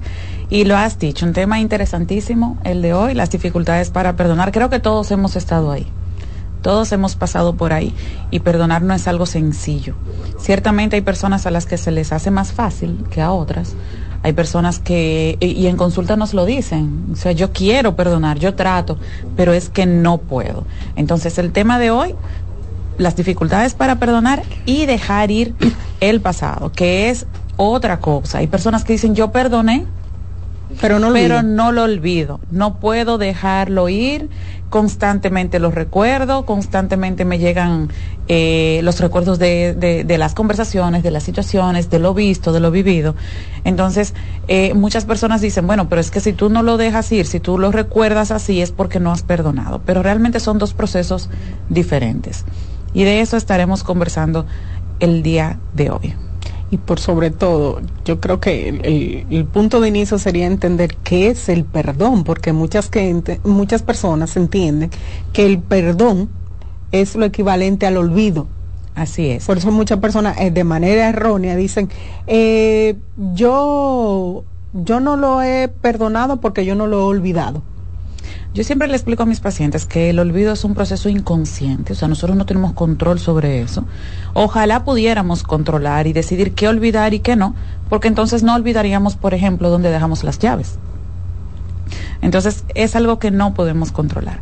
Así que eh, perdonar y olvidar no son necesariamente lo mismo. Eh, cuando nosotros perdonamos, lo podemos recordar sin sentir el dolor. Eso es fundamental. ¿Cómo yo sé? Me han preguntado muchos pacientes que ya yo perdoné. Cuando tú puedes recordar lo ocurrido y saber que sí te dolió, pero ahora mismo tú no sientes ese dolor. Mientras tú estés sintiendo el dolor hoy, como si eso hubiese ocurrido ayer, entonces no has podido perdonar y no has podido liberarte de la situación. Recordarlo sin que nos duela, aún reconociendo que en su momento nos dolió, es perdonar. Claro. Eso es sumamente importante que lo tengamos en cuenta y eso puede ser uno de los indicadores principales cuando hablamos de perdonar, recordar sin dolor. Y otro punto súper importante del perdón es que no es un acto. Yo le explico a mis pacientes, miren, perdonar no es un acto. Tú no dices ante una situación, bueno, eh, yo te perdono como un acto. No, el perdón es un proceso que tenemos que agotar y es un proceso muy individual en cada cual. Pues Así hay es. personas que nosotros vemos que quizás pasan por situaciones similares y a una les cuesta eh, quizás más que otra, poder perdonar, porque eso es un proceso muy individual. Y más allá de eso, yo pienso que quizás hay personas, y lo reconocen, hay personas que dicen, mira, yo no tengo la capacidad de perdonar. Así es. Yo soy una persona rencorosa, yo soy una persona resentida, yo creo que no puedo perdonar esta situación y puede pasar en una relación de pareja. Yo decido, mira, pasó esta infidelidad, yo entiendo que yo no puedo perdonar esta situación, yo entiendo que lo mejor es que dejemos esta relación. Y yo creo que es saludable reconocer esa parte. Así es. Sin embargo, incluso en esa situación, la persona puede, después de tomar esa decisión, vivir su proceso para perdonar, porque también algo importante que hay que tener sobre el perdón, eh, que hay que tener en cuenta sobre el perdón, es que no es algo que yo le doy al otro, es algo que yo hago por mí. Ese proceso de perdonar y todo lo que conlleva, yo no lo vivo eh, por el otro, porque muchas personas nos dicen es que no se lo merece. Yo no lo voy a perdonar porque no se lo merece. Quizás el otro no se lo merezca, pero tú sí. Tú sí mereces aprender a vivir sin el dolor, sin, sin el resentimiento, sin la rabia. Tú mereces vivir sin todas esas eh, emociones negativas que te ha provocado la situación que has vivido. Claro, lo que pasa es que tenemos una concepción errónea. Digo, hay muchas concepciones erróneas en torno al perdón y la persona que tiene que perdonar entiende muchas veces que a quien otorga el beneficio del perdón es a la otra persona. Y realmente cuando uno perdona, quien se libera, quien deja de tener esa carga, ese resentimiento, es uno. O sea, que ese beneficio es para uno. Que tú digas, bueno, ya no, eh, ya esta persona eh, no, no tengo el dolor que me, que me generaba quizás verla, interactuar con ella, o hay personas que dicen, mira, me da igual, ya yo lo he perdonado, no significa lo mismo. Está bien, pero el perdón es un beneficio para uno. Correcto. Porque esas ataduras, esas cargas la lleva uno, quien no perdona. Exacto, el otro está viviendo su vida. Independientemente de si el otro eh, siente culpa o no por lo que nos hizo, el otro está viviendo su vida, mientras yo estoy aquí sufriendo. Eh, viviendo día a día como si fuera la primera vez, como si fuera el primer día de esa situación. Muchas personas entienden que no deben dejar ir porque es que entonces si yo dejo ir, si dejo eso atrás, entonces voy a perdonar al otro y voy a actuar como si nada hubiese pasado. Y el otro eso no se lo merece, no merece mi perdón, no merece mi compasión, no se trata de eso. Debes dejar ir para poder continuar con tu vida. No tiene ningún sentido que te pases el resto de tu vida viviendo eh, eh, atada al pasado o atado al pasado. Eso es fundamental. Tienes que dejar ir es por ti porque cuando no dejamos ir, entonces estamos viviendo el presente, atados al pasado, siempre mirando hacia atrás, y es imposible avanzar si no tenemos nuestra mirada hacia adelante. Entonces, por mí voy a perdonar, por mí voy a dejar ir, no porque el otro lo merezca o no. Otro punto importante en esa misma línea es que perdonar no siempre va a significar continuar con la relación. Y no me refiero solo a la relación de pareja a cualquier tipo de relación. Puede ser la relación eh, de amistad, puede ser de negocio, incluso puede ser hasta familiar. No tengo por qué continuar con la relación con una persona que me ha hecho daño, que me ha lastimado, que me ha herido, que me ha traicionado. Ahora, perdonar no tiene nada que ver con eso. Porque muchas personas también en consulta nos lo dicen, pero es que entonces yo tengo que volver. Y si me hace lo mismo, no, tú tienes todo el derecho a tener el temor de que la persona que te traicionó vuelva a traicionarte, pero no tienes que quedarte en la relación. Como ya hemos dicho, vas a perdonar por ti, porque tú lo mereces, porque tú necesitas continuar con tu vida, porque no es justo que una persona te traicione, te lastime y seas tú quien deba cargar toda la vida con ese resentimiento, con ese sentimiento, eh, y muchas veces hasta de culpa. Porque muchas personas que han sido traicionadas o engañadas, entonces compran toda la responsabilidad de lo ocurrido y fue mi culpa porque yo no debí o porque yo debía haber hecho tal cosa o no debía hacer las cosas como las hice. No, ni culpa ni resentimiento. Eh, eh, esas son, son emociones y sentimientos muy negativos que van a pesar y que van a marcar tu vida.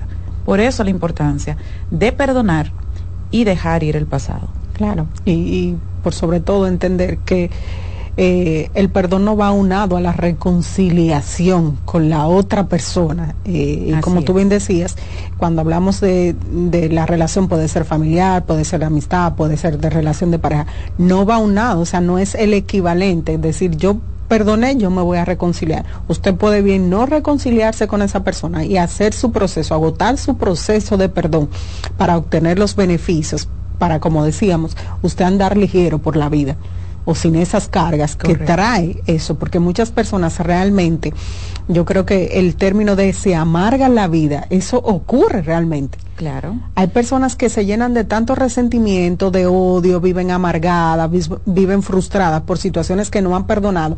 Y hay personas que yo las escucho hablar hasta con orgullo y te dicen, es que yo soy una persona que no olvido, yo soy una persona resentida. Sí. A mí el que me la hace, yo nunca lo olvido. Así es. Yo he escuchado personas también hablar de ese modo y yo no creo que sea motivo o deba ser motivo de, orgullo, porque quien vive con resentimiento vive amargado como tú lo has dicho. Entonces, ¿qué pasa? Que cuando yo hago eso, cuando yo me niego a perdonar y a olvidar o a dejar atrás más bien, porque ya hemos dicho que perdonar y olvidar no es necesariamente lo mismo, cuando yo me niego a dejar ir eso que, que ha ocurrido, soy yo quien se está condenando a vivir la vida entera atada a esa situación que ocurrió. Soy yo quien se está condenando a no continuar con su vida. Y estoy dándole el poder a esa persona o a esa situación de amargarme el resto de mi existencia. Yo le digo, por ejemplo, a, las parejas eh, con los temas de, de infidelidad, que cuando no dejamos eso atrás, si hemos decidido continuar con la relación, porque esa es una decisión que volvemos a repetir, una cosa es perdonar y otra muy distinta es la reconciliación.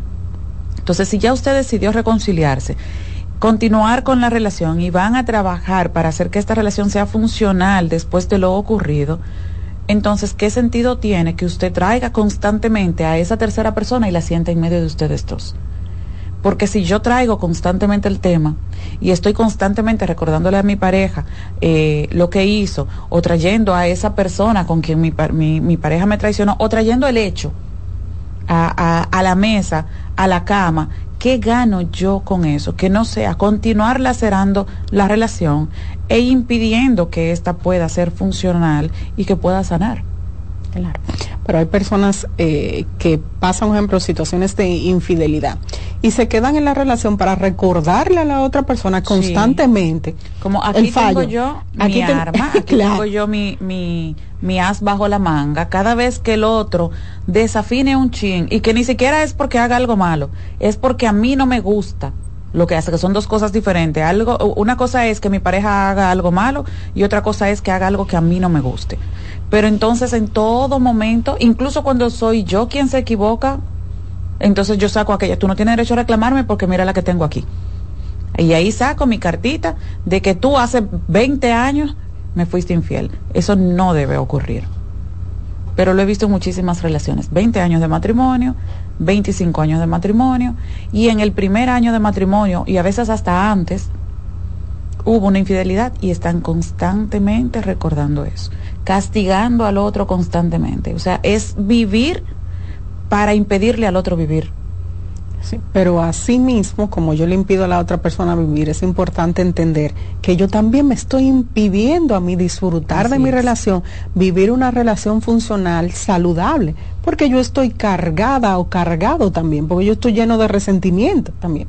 Y eso a mí me impide disfrutar mi relación de pareja. O sea, que yo también se lo impido a mi pareja, pero yo también me lo estoy impidiendo a mí mismo o a mí misma. Así es. Y eso es muy común, el hecho de, como de, negarle al otro sus derechos a partir de, ese hecho. Eso es muy común. Es como si el otro tuviera que renunciar a todos sus derechos. No tiene derecho a hablar, no tiene derecho a exigir, no tiene derecho a, poner condiciones o a negociar absolutamente nada. Es como que ahora, porque tú me fallaste, yo soy absolutamente dueña de ti. Y entonces todo lo que tú hagas tiene que pasar por mi filtro y es una, una forma de castigar constante. Claro. Y son situaciones complejas. Realmente tenemos que entender eh, el perdón como un acto complejo. Porque eso no es simple, señores. eso no es simple. Hay que entenderlo como un proceso complejo realmente, que implica una disposición también de la persona que quiere trabajarlo. Son los procesos, eh, es un proceso de duelo eh, para el, perdón. Y ustedes me dirán, ¿cómo un proceso de dolor? Sí, es un proceso de dolor. Perdonar realmente, el proceso de perdonar realmente duele. Y duele muchísimo. Duele y duele mucho. Yo le digo a mis pacientes, yo no te voy a vender pajaritos en el aire. No te voy a vender sueños, no te voy a pintar pajaritos en el aire. Va a ser difícil, va a ser doloroso, pero vale la pena. Porque ¿qué pasa si yo no vivo este proceso? Que entonces voy a vivir eternamente en ese proceso de duelo.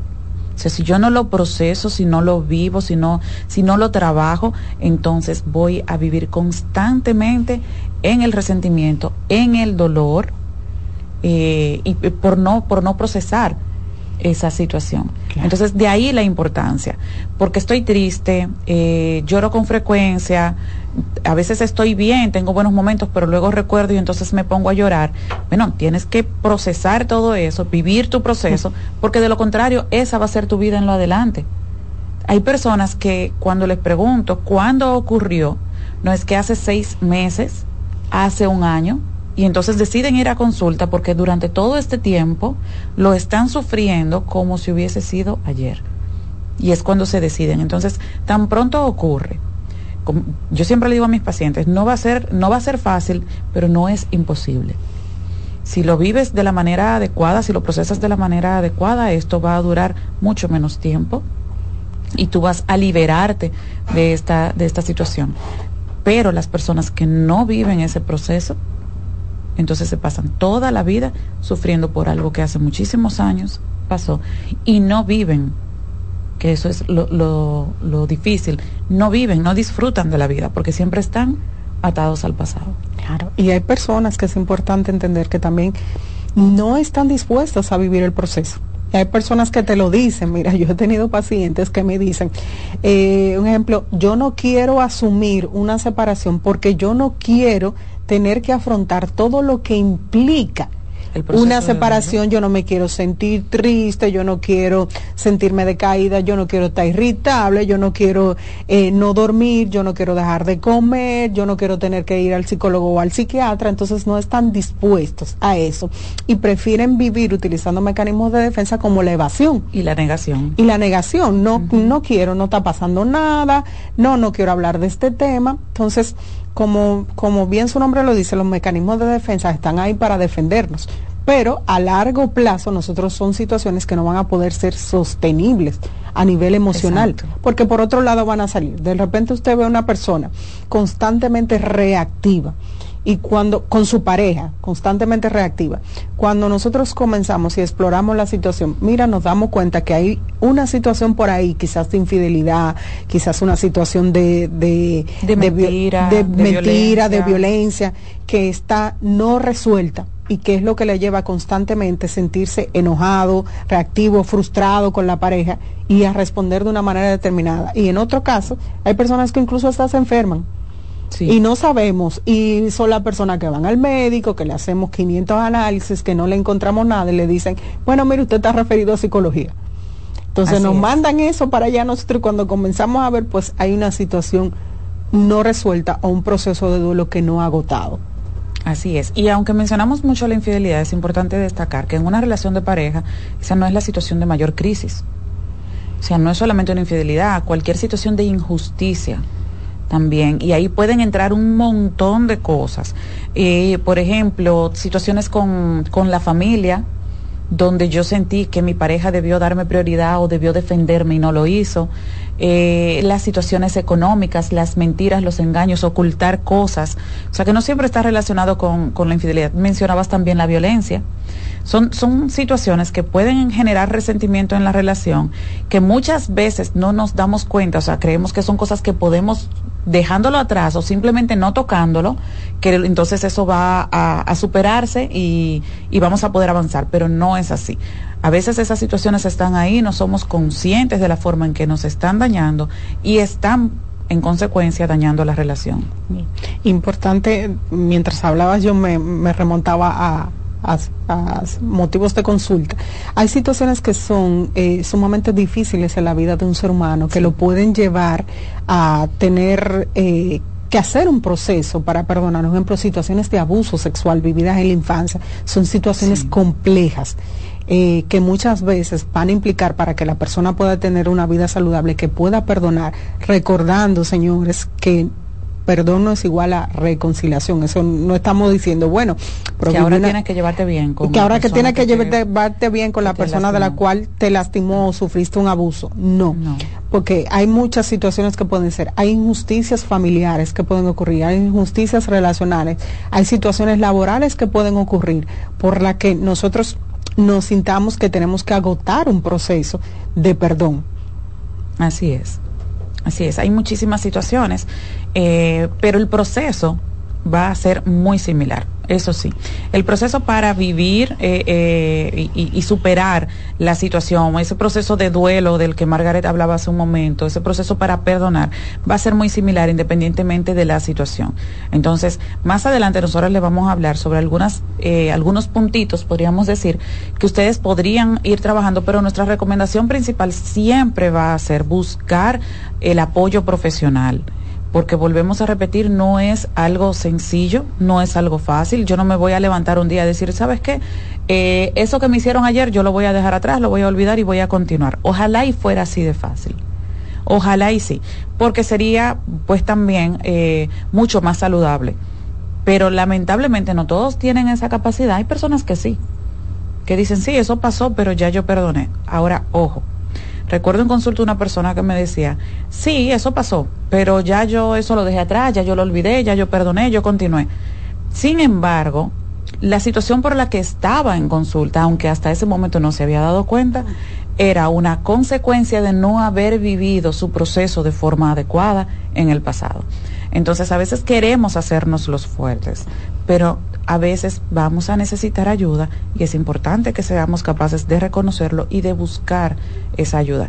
Que al final, aunque parezca una inversión, y no me refiero a lo económico, sino de tiempo, de, de, emociones, porque me duele ahí y yo sé que el terapeuta me va a tocar esa herida y que me va a doler y a eso es a lo que la gente le teme.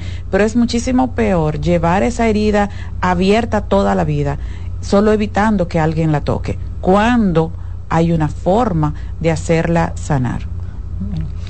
Me, me escuchándote hablar, pensaba eh, que qué podríamos describir o qué palabra podría como describir en términos simples lo que es el proceso de perdón. Y yo diría que es un proceso de vulnerabilidad en sentido general. Así Y a veces no nos queremos sentir vulnerables.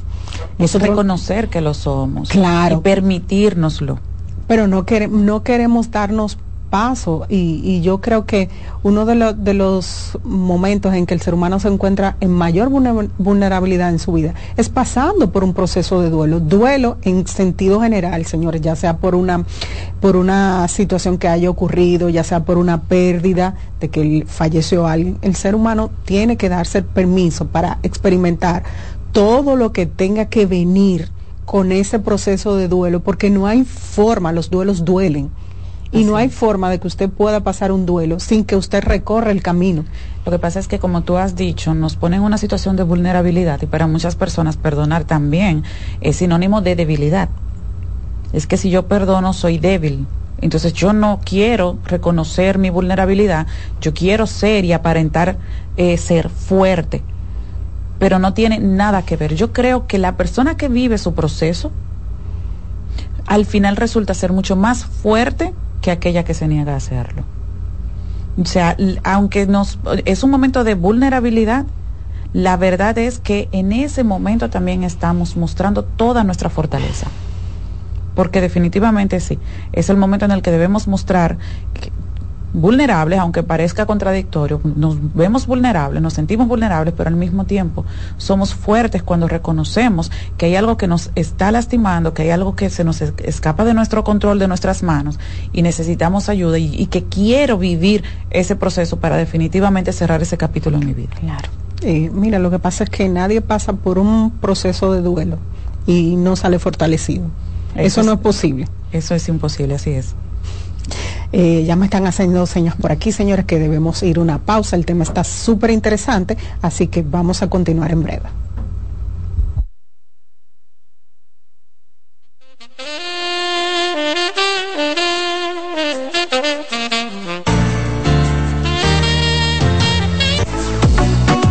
Sigue escuchando, consultando con Ana Simón.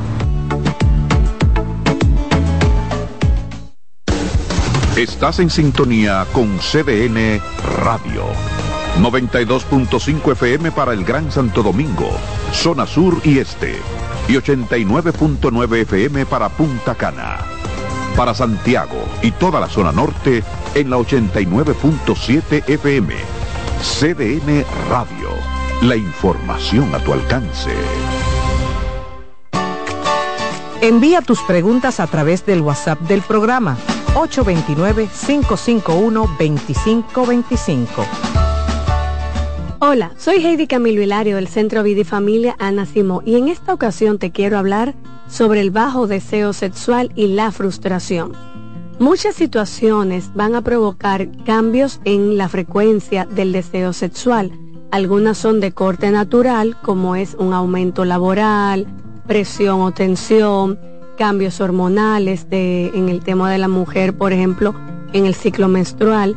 Sin embargo, cuando observas que este cambio va en detrimento, va bajando y ya casi tienes deseo sexual, entonces estamos hablando de un trastorno que debe de ser evaluado e intervenido por un profesional en temas de salud sexual, puesto que esto va a generar sentimientos de frustración y en muchas ocasiones hasta pone en peligro la relación de pareja. Por lo tanto, debes de asistir a un terapeuta para lograr tener una vida sexual plena y satisfactoria. Hola, soy el doctor Franklin Peña. Quiero decirte que la abdominoplastia es el procedimiento quirúrgico para eliminar el exceso de piel en el abdomen, restaurar los músculos y darle forma a la silueta, la cintura y la espalda. Recuerda, abdominoplastia y lipoescultura es el procedimiento para después de tener hijos. Estamos en Plastimedic, en la Sócrates Nolasco número 4 en Naco, en el teléfono 809-535-6060. No olvides visitar nuestro Instagram, Dr. Franklin Peña, donde está toda la información acerca de cirugía plástica en nuestro país. Hoy quiero hablar entre psicólogos. Hola, soy Loren Isa directora de la sede Infanto Juvenil del Centro Vida y Familia Ana Simó. Cada día vemos más noticias de menores siendo abusados sexualmente, de personas intentando normalizar y disfrazar esta parafilia como una orientación sexual. No dejemos que situaciones como estas pasen por alto. No permitamos la normalización de la pedofilia y el abuso sexual a menores. Según los criterios del DSM, el trastorno de pedofilia se caracteriza por excitación sexual intensa y recurrente derivada de fantasías, deseos sexuales irrefrenables o comportamientos que implican la actividad sexual con niños prepúberes, generalmente menores de 13 años, durante un periodo de al menos seis meses. Estos deseos sexuales irrefrenables o fantasías sexuales causan malestar importante o problemas interpersonales.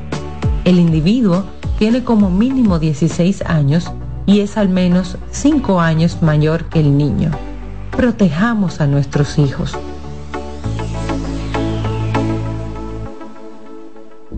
Cansado, loco por salir de la rutina para vivir una experiencia inolvidable y aún no decides a dónde escaparte. Atlantic Tour te ofrece las mejores ofertas en resorts y excursiones en los principales destinos de República Dominicana.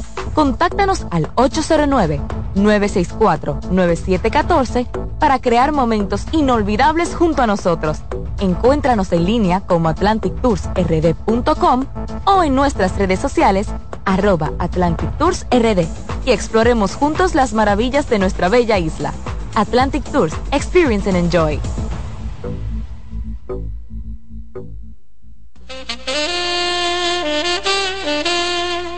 Ay, señores, déjenme contarle. Camila Casual ha creado su nueva línea Homeware, la cual nos trae blusas, pantalones cortos y largos, vestidos con tirantes.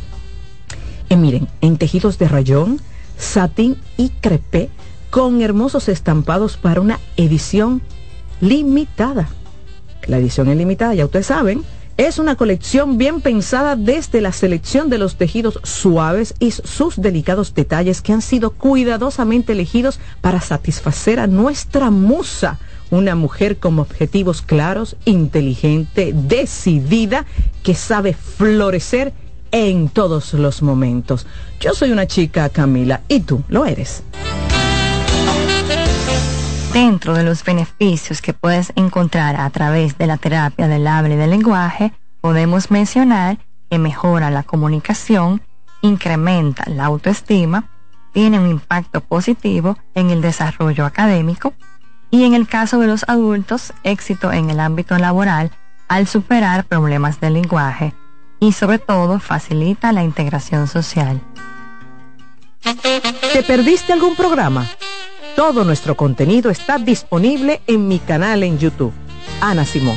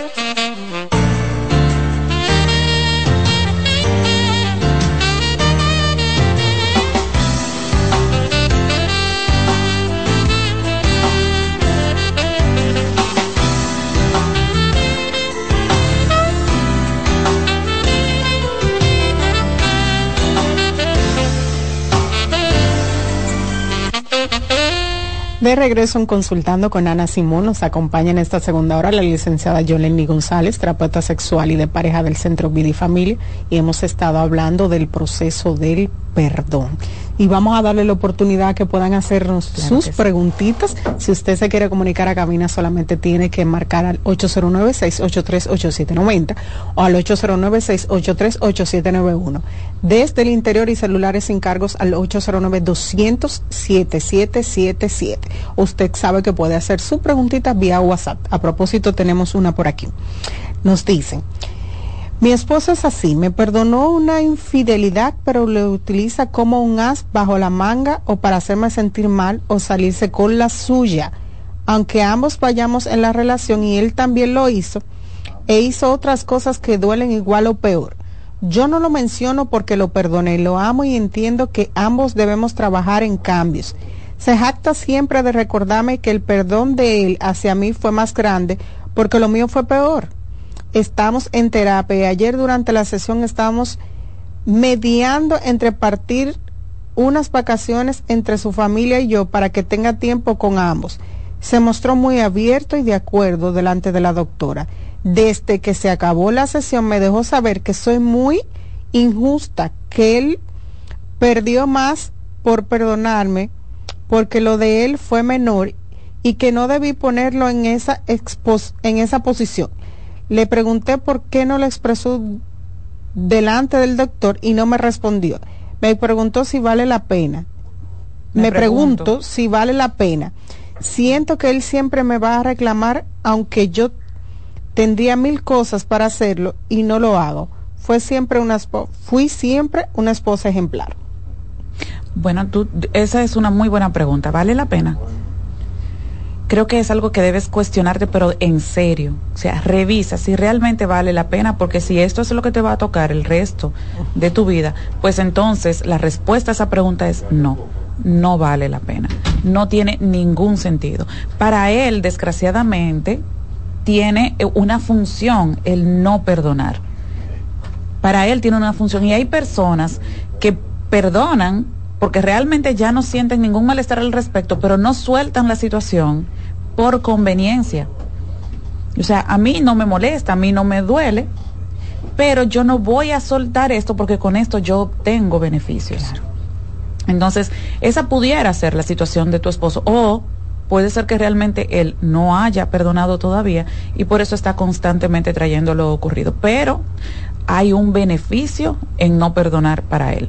Entonces, pregúntate tú si realmente vale la pena porque vas a vivir el resto de tu vida pagando esa factura. Y no importa cuántas veces la hayas pagado, nunca vas a concluir con esa deuda. Tenemos una llamadita por aquí. Buenos días. Buenos días. Buenos días. Buenos días. Por favor, baja el volumen de su radio. Sí, ya lo bajé. Buenos días. ¿Cómo es posible?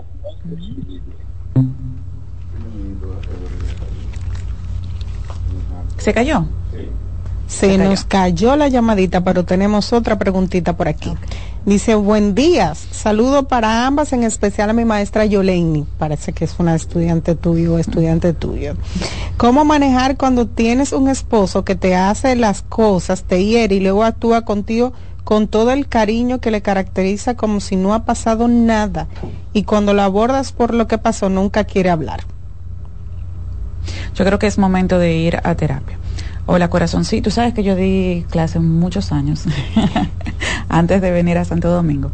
Eh, mira, yo creo que es momento de ir a terapia, porque lo que está ocurriendo no es justo y es una forma de manipulación y sabemos que la manipulación es una forma de violencia. Entonces, es momento de que como él no quiere conversar, como tú has intentado abordarlo para tratar eh, lo ocurrido y él no quiere hacerlo, entonces invítalo a terapia, hazle saber cómo esa situación te afecta y lo que a ti te afecta obviamente afecta la relación que es de los dos, tú no te sientes cómoda con la situación. Entonces, mi recomendación es esa. Seguimos respondiendo sus llamaditas. Buenos días. Buenos días. Buenos días. ¿Es el programa de la doctora Polo? No, este es el programa de la doctora Nacimo. Ay, verdad, escúchame, escúchame, que, que estoy llena de problemas y ya no sé ni lo que digo. Pero allá es que estoy eh, llamando. Sí, adelante, la escuchamos. Mire, yo tengo un problema con mi esposo. Hace mucho tenemos problemas, tenemos 25 años de casado y él no me mentía, pero últimamente me he dado cuenta que me está mintiendo. Me dice que va a un sitio y no va. Y yo sin querer me enteré de eso.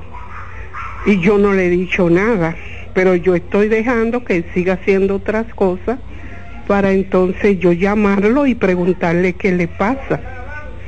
Yo me enfermé, él se portó muy bien conmigo porque él tuvo la culpa de mi problema. Entonces como que él le dio apuro y, y, se estaba portando bien, pero últimamente me maltrata, me habla mal y ya las cosas se han salido de, de su lugar. Yo quiero que me den un consejo, me hace favor. Gracias y buen día. Buen día tiene que eh, tener esa conversación con él. No es necesario esperar a que él acumule más situaciones. Tenga esa conversación con él lo más pronto posible y de la mejor manera posible. O sea, no a modo de reclamo, no a modo de queja, sino que mira, he observado esta situación y yo quisiera saber qué está ocurriendo. Entonces, ver qué le dice. Si la situación se está saliendo tanto de control como menciona y no puede manejarla por sí misma, no pueden manejarlos juntos como pareja, entonces busquen eh, apoyo profesional porque si las cosas están como usted dice, pues entonces a lo mejor él no esté eh, dispuesto o no se sienta cómodo dándole las respuestas que usted necesita. Ok, seguimos respondiendo preguntitas. Nos dicen por aquí vía WhatsApp. Le fui infiel a mi pareja, desde entonces él no me toca ni quiere tener intimidad conmigo. Dice que me perdonó, pero desde entonces no quiere hablar sobre eso. Y él fue el culpable porque estaba buscando otra mujer. Entonces él no ha perdonado. No. Básicamente, o sea, no la quiere tocar, no quiere tener intimidad. Dice que perdonó, pero la relación no, no, no vuelve a, a, fluir. No digo que vuelva a la normalidad, porque hay un antes y un después.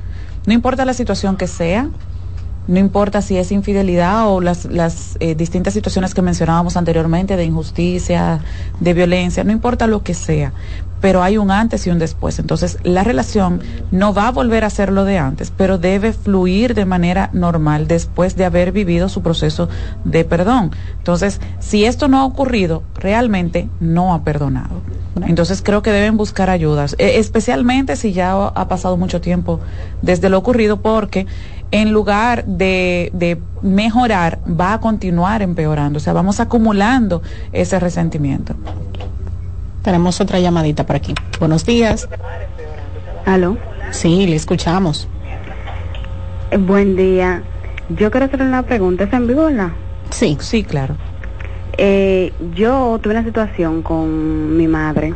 Ella me regaló cuando yo tenía ocho años.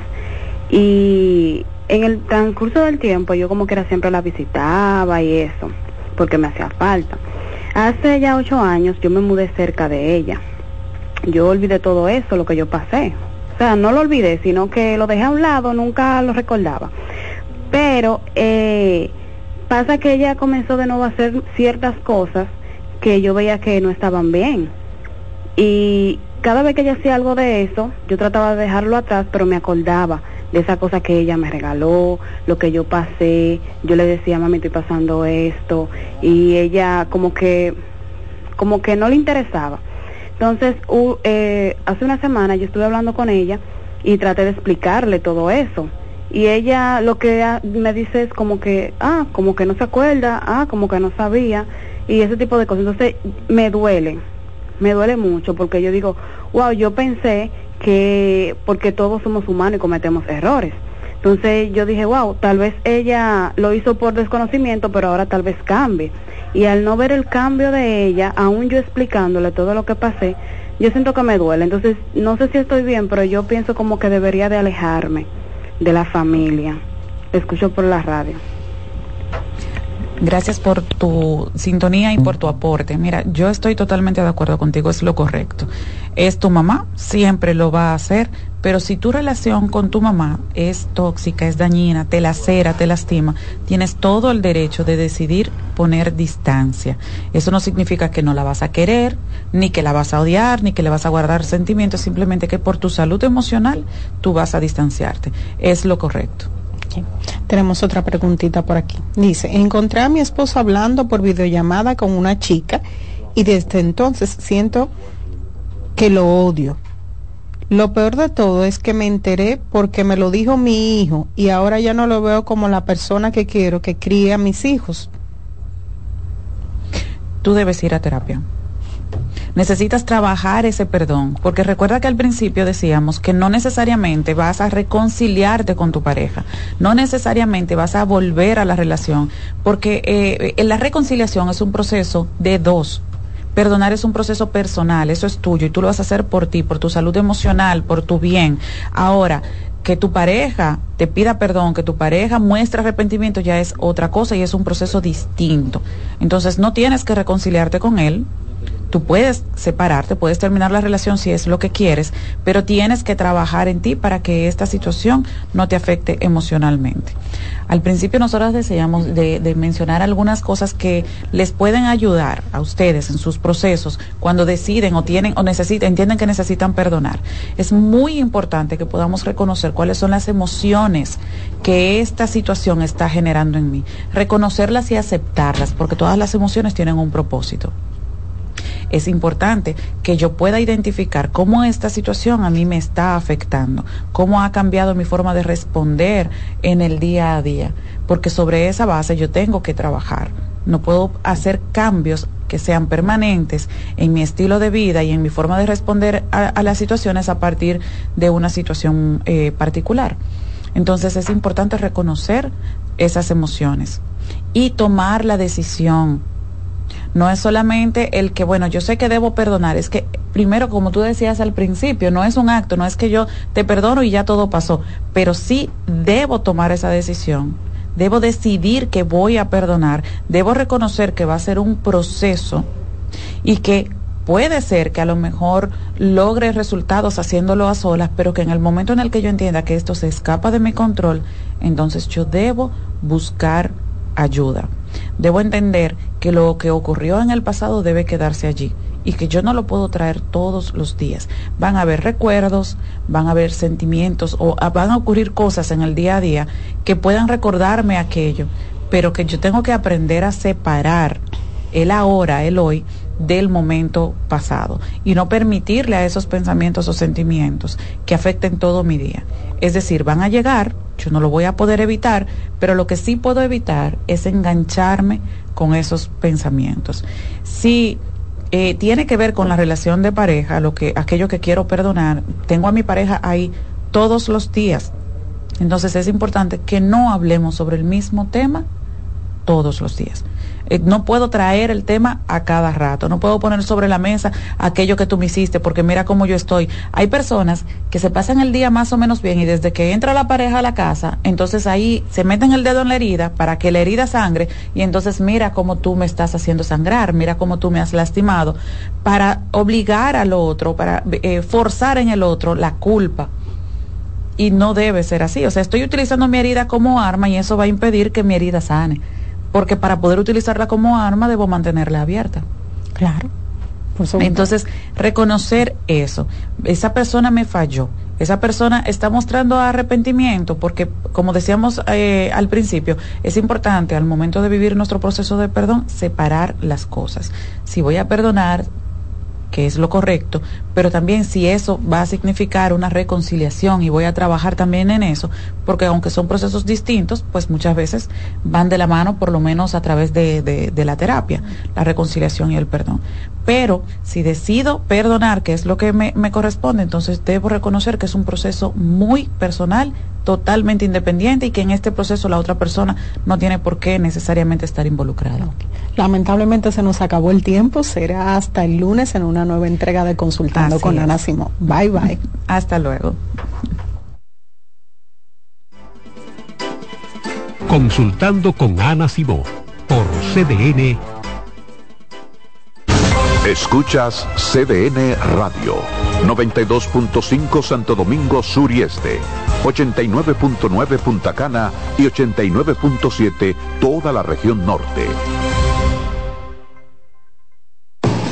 Lotoloteca tiene dos nuevos ganadores. Y esta vez reciben cada uno 24 millones 353 mil 388 pesos. Estos ganadores del Lotoloteca hicieron sus jugadas el lunes 26 de junio en el ensanche Ercilia Pepín, municipio San Francisco de Macorís. Y en Atodamas, provincia San Cristóbal. Lotoloteca, el juego cambió a tu favor. Los juegos de la NBA están en CDN Deportes. La 78 octava temporada regular de la NBA, que se extiende hasta abril del 2024, así como los playoffs, que comienzan el 20 de abril. Los puedes encontrar en CDN Deportes, la casa de la NBA. Salsa al más alto nivel. Por fin viene por primera vez Papo Luca y la Sonora Ponceña. Sábado 2 de marzo, Teatro La Fiesta del Hotel Jaragua. Compartiendo escenario con la Sonora Ponceña, Michelle El Bueno. Reserva con tiempo 849-399-7778. Boletas a la venta en Huepa Tickets, Supermercados Nacional y Jumbo. Un evento Valenzuela Producción. Invita CDN. César Suárez Pisano se enorgullece en presentar por primera vez en el país Lucero y Mijares. Mijares y Lucero. Lucero y Mijares dos de los más grandes, exitosos y populares artistas mexicanos en un espectáculo lleno de pasión, amor, desamor, con una energía explosiva y siempre amigos. Sábado 6 de abril, Sala Carlos Piantini del Teatro Nacional, 8.30 de la noche. Boletas a la venta ya. Huepa Tickets, Supermercados Nacional y Jumbo. Invita CDN para que tus hijos no pierdan el ritmo, para que tu reina no se quede atrás.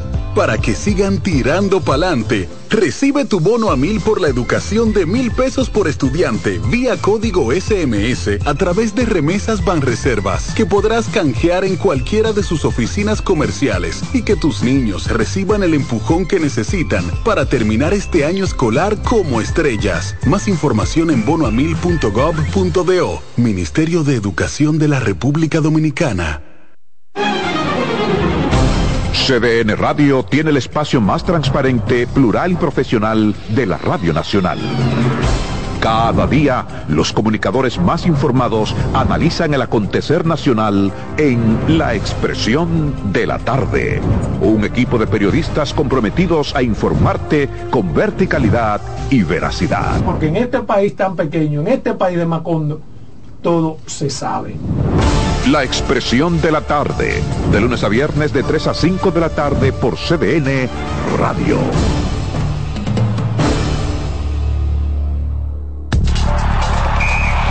Actualízate en CDN Radio. Las estrellas renovaron el contrato del agente libre Miguel Sanó, quien adquirió esa condición automáticamente a partir del pasado 15 de febrero en virtud del actual acuerdo laboral entre la Federación Nacional de Peloteros Profesionales y la Liga de Béisbol Profesional de la República Dominicana. El anuncio sobre la contratación de Miguel Ángel Sanó lo hizo el gerente general de las estrellas, José Mejía, quien manifestó que para ese club es importante retener en sus filas a un jugador de su calidad y aprecio los seguidores del conjunto de la Enseña Verde. Para más información visita nuestra página web cdndeportes.com.do en CDN Radio Deportivas. Manuel Acevedo. Actualízate en CDN Radio.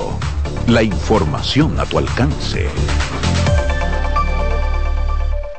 En CDN Radio, la hora 11 de la mañana. Un ama de casa, una periodista, un reportero y un productor comparten la mesa para servirnos todas las informaciones y el entretenimiento que caben en el plato del día. De lunes a viernes a las 12 del mediodía, estamos seguros que vamos a dejarte sin vida, información y buenas conversaciones. Buen provecho.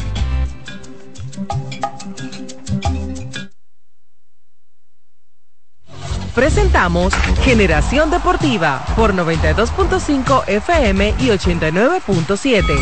CDN Radio.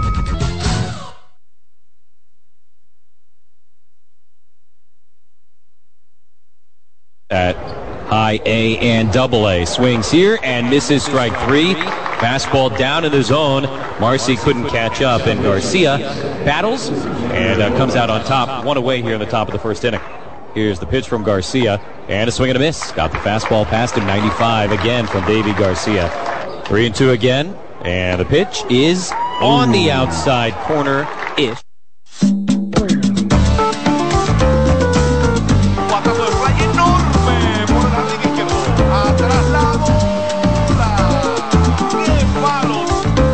Ahí sí, el matazo de fly profundo para right field, la bola atrás, atrás, atrás, y se fue.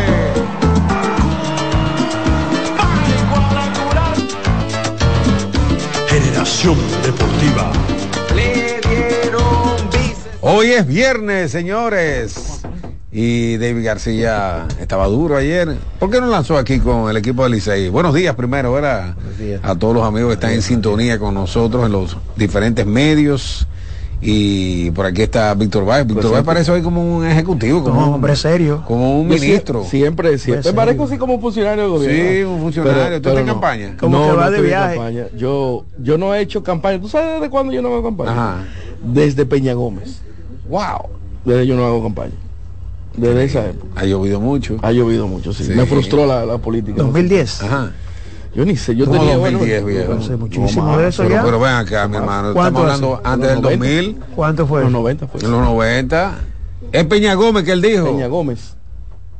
Ah, pero, pero espérate. Me frustró la Yo política. creo que era, eh, tú estás de los tiempos de Balaguer y Sí, Peña Gómez sí, por allá, sí. por Claro, 94, en los 90. 94. eh. Por ahí. Se ve que tú no desayunaste. No, no, no, 94. Después ganó Lionel. que 2010. Ganó Lionel 96 y ya, yo me- ya recordé, ya recordé. ya cuadraste, ya. Ya cuadré. Eh, Oh, mira Manuel Acevedo. Como todos los días. Eh, Ah, oye, pero aquí viernes como con todos él, los viernes Saludos para mi gente de Puerto Plata. Ayer estaba en la novia del Atlántico. ¿Qué trajiste de. Eh, muchos saludos de la Yo gente. sé, yo sé, yo sé, yo sé porque tú estás saludando a Puerto Plata. Ay, ay, Y ay, este ay. domingo, La novia del Atlántico. este domingo arranca el fútbol dominicano en el país, porque no arranca la LDF, la LDF arranca el viernes 8, pero el domingo a partir de las 3 y 30, el último cupo de los torneos internacionales de los clubes de la LDF será definido en ese partido, Pantoja y Atlántico.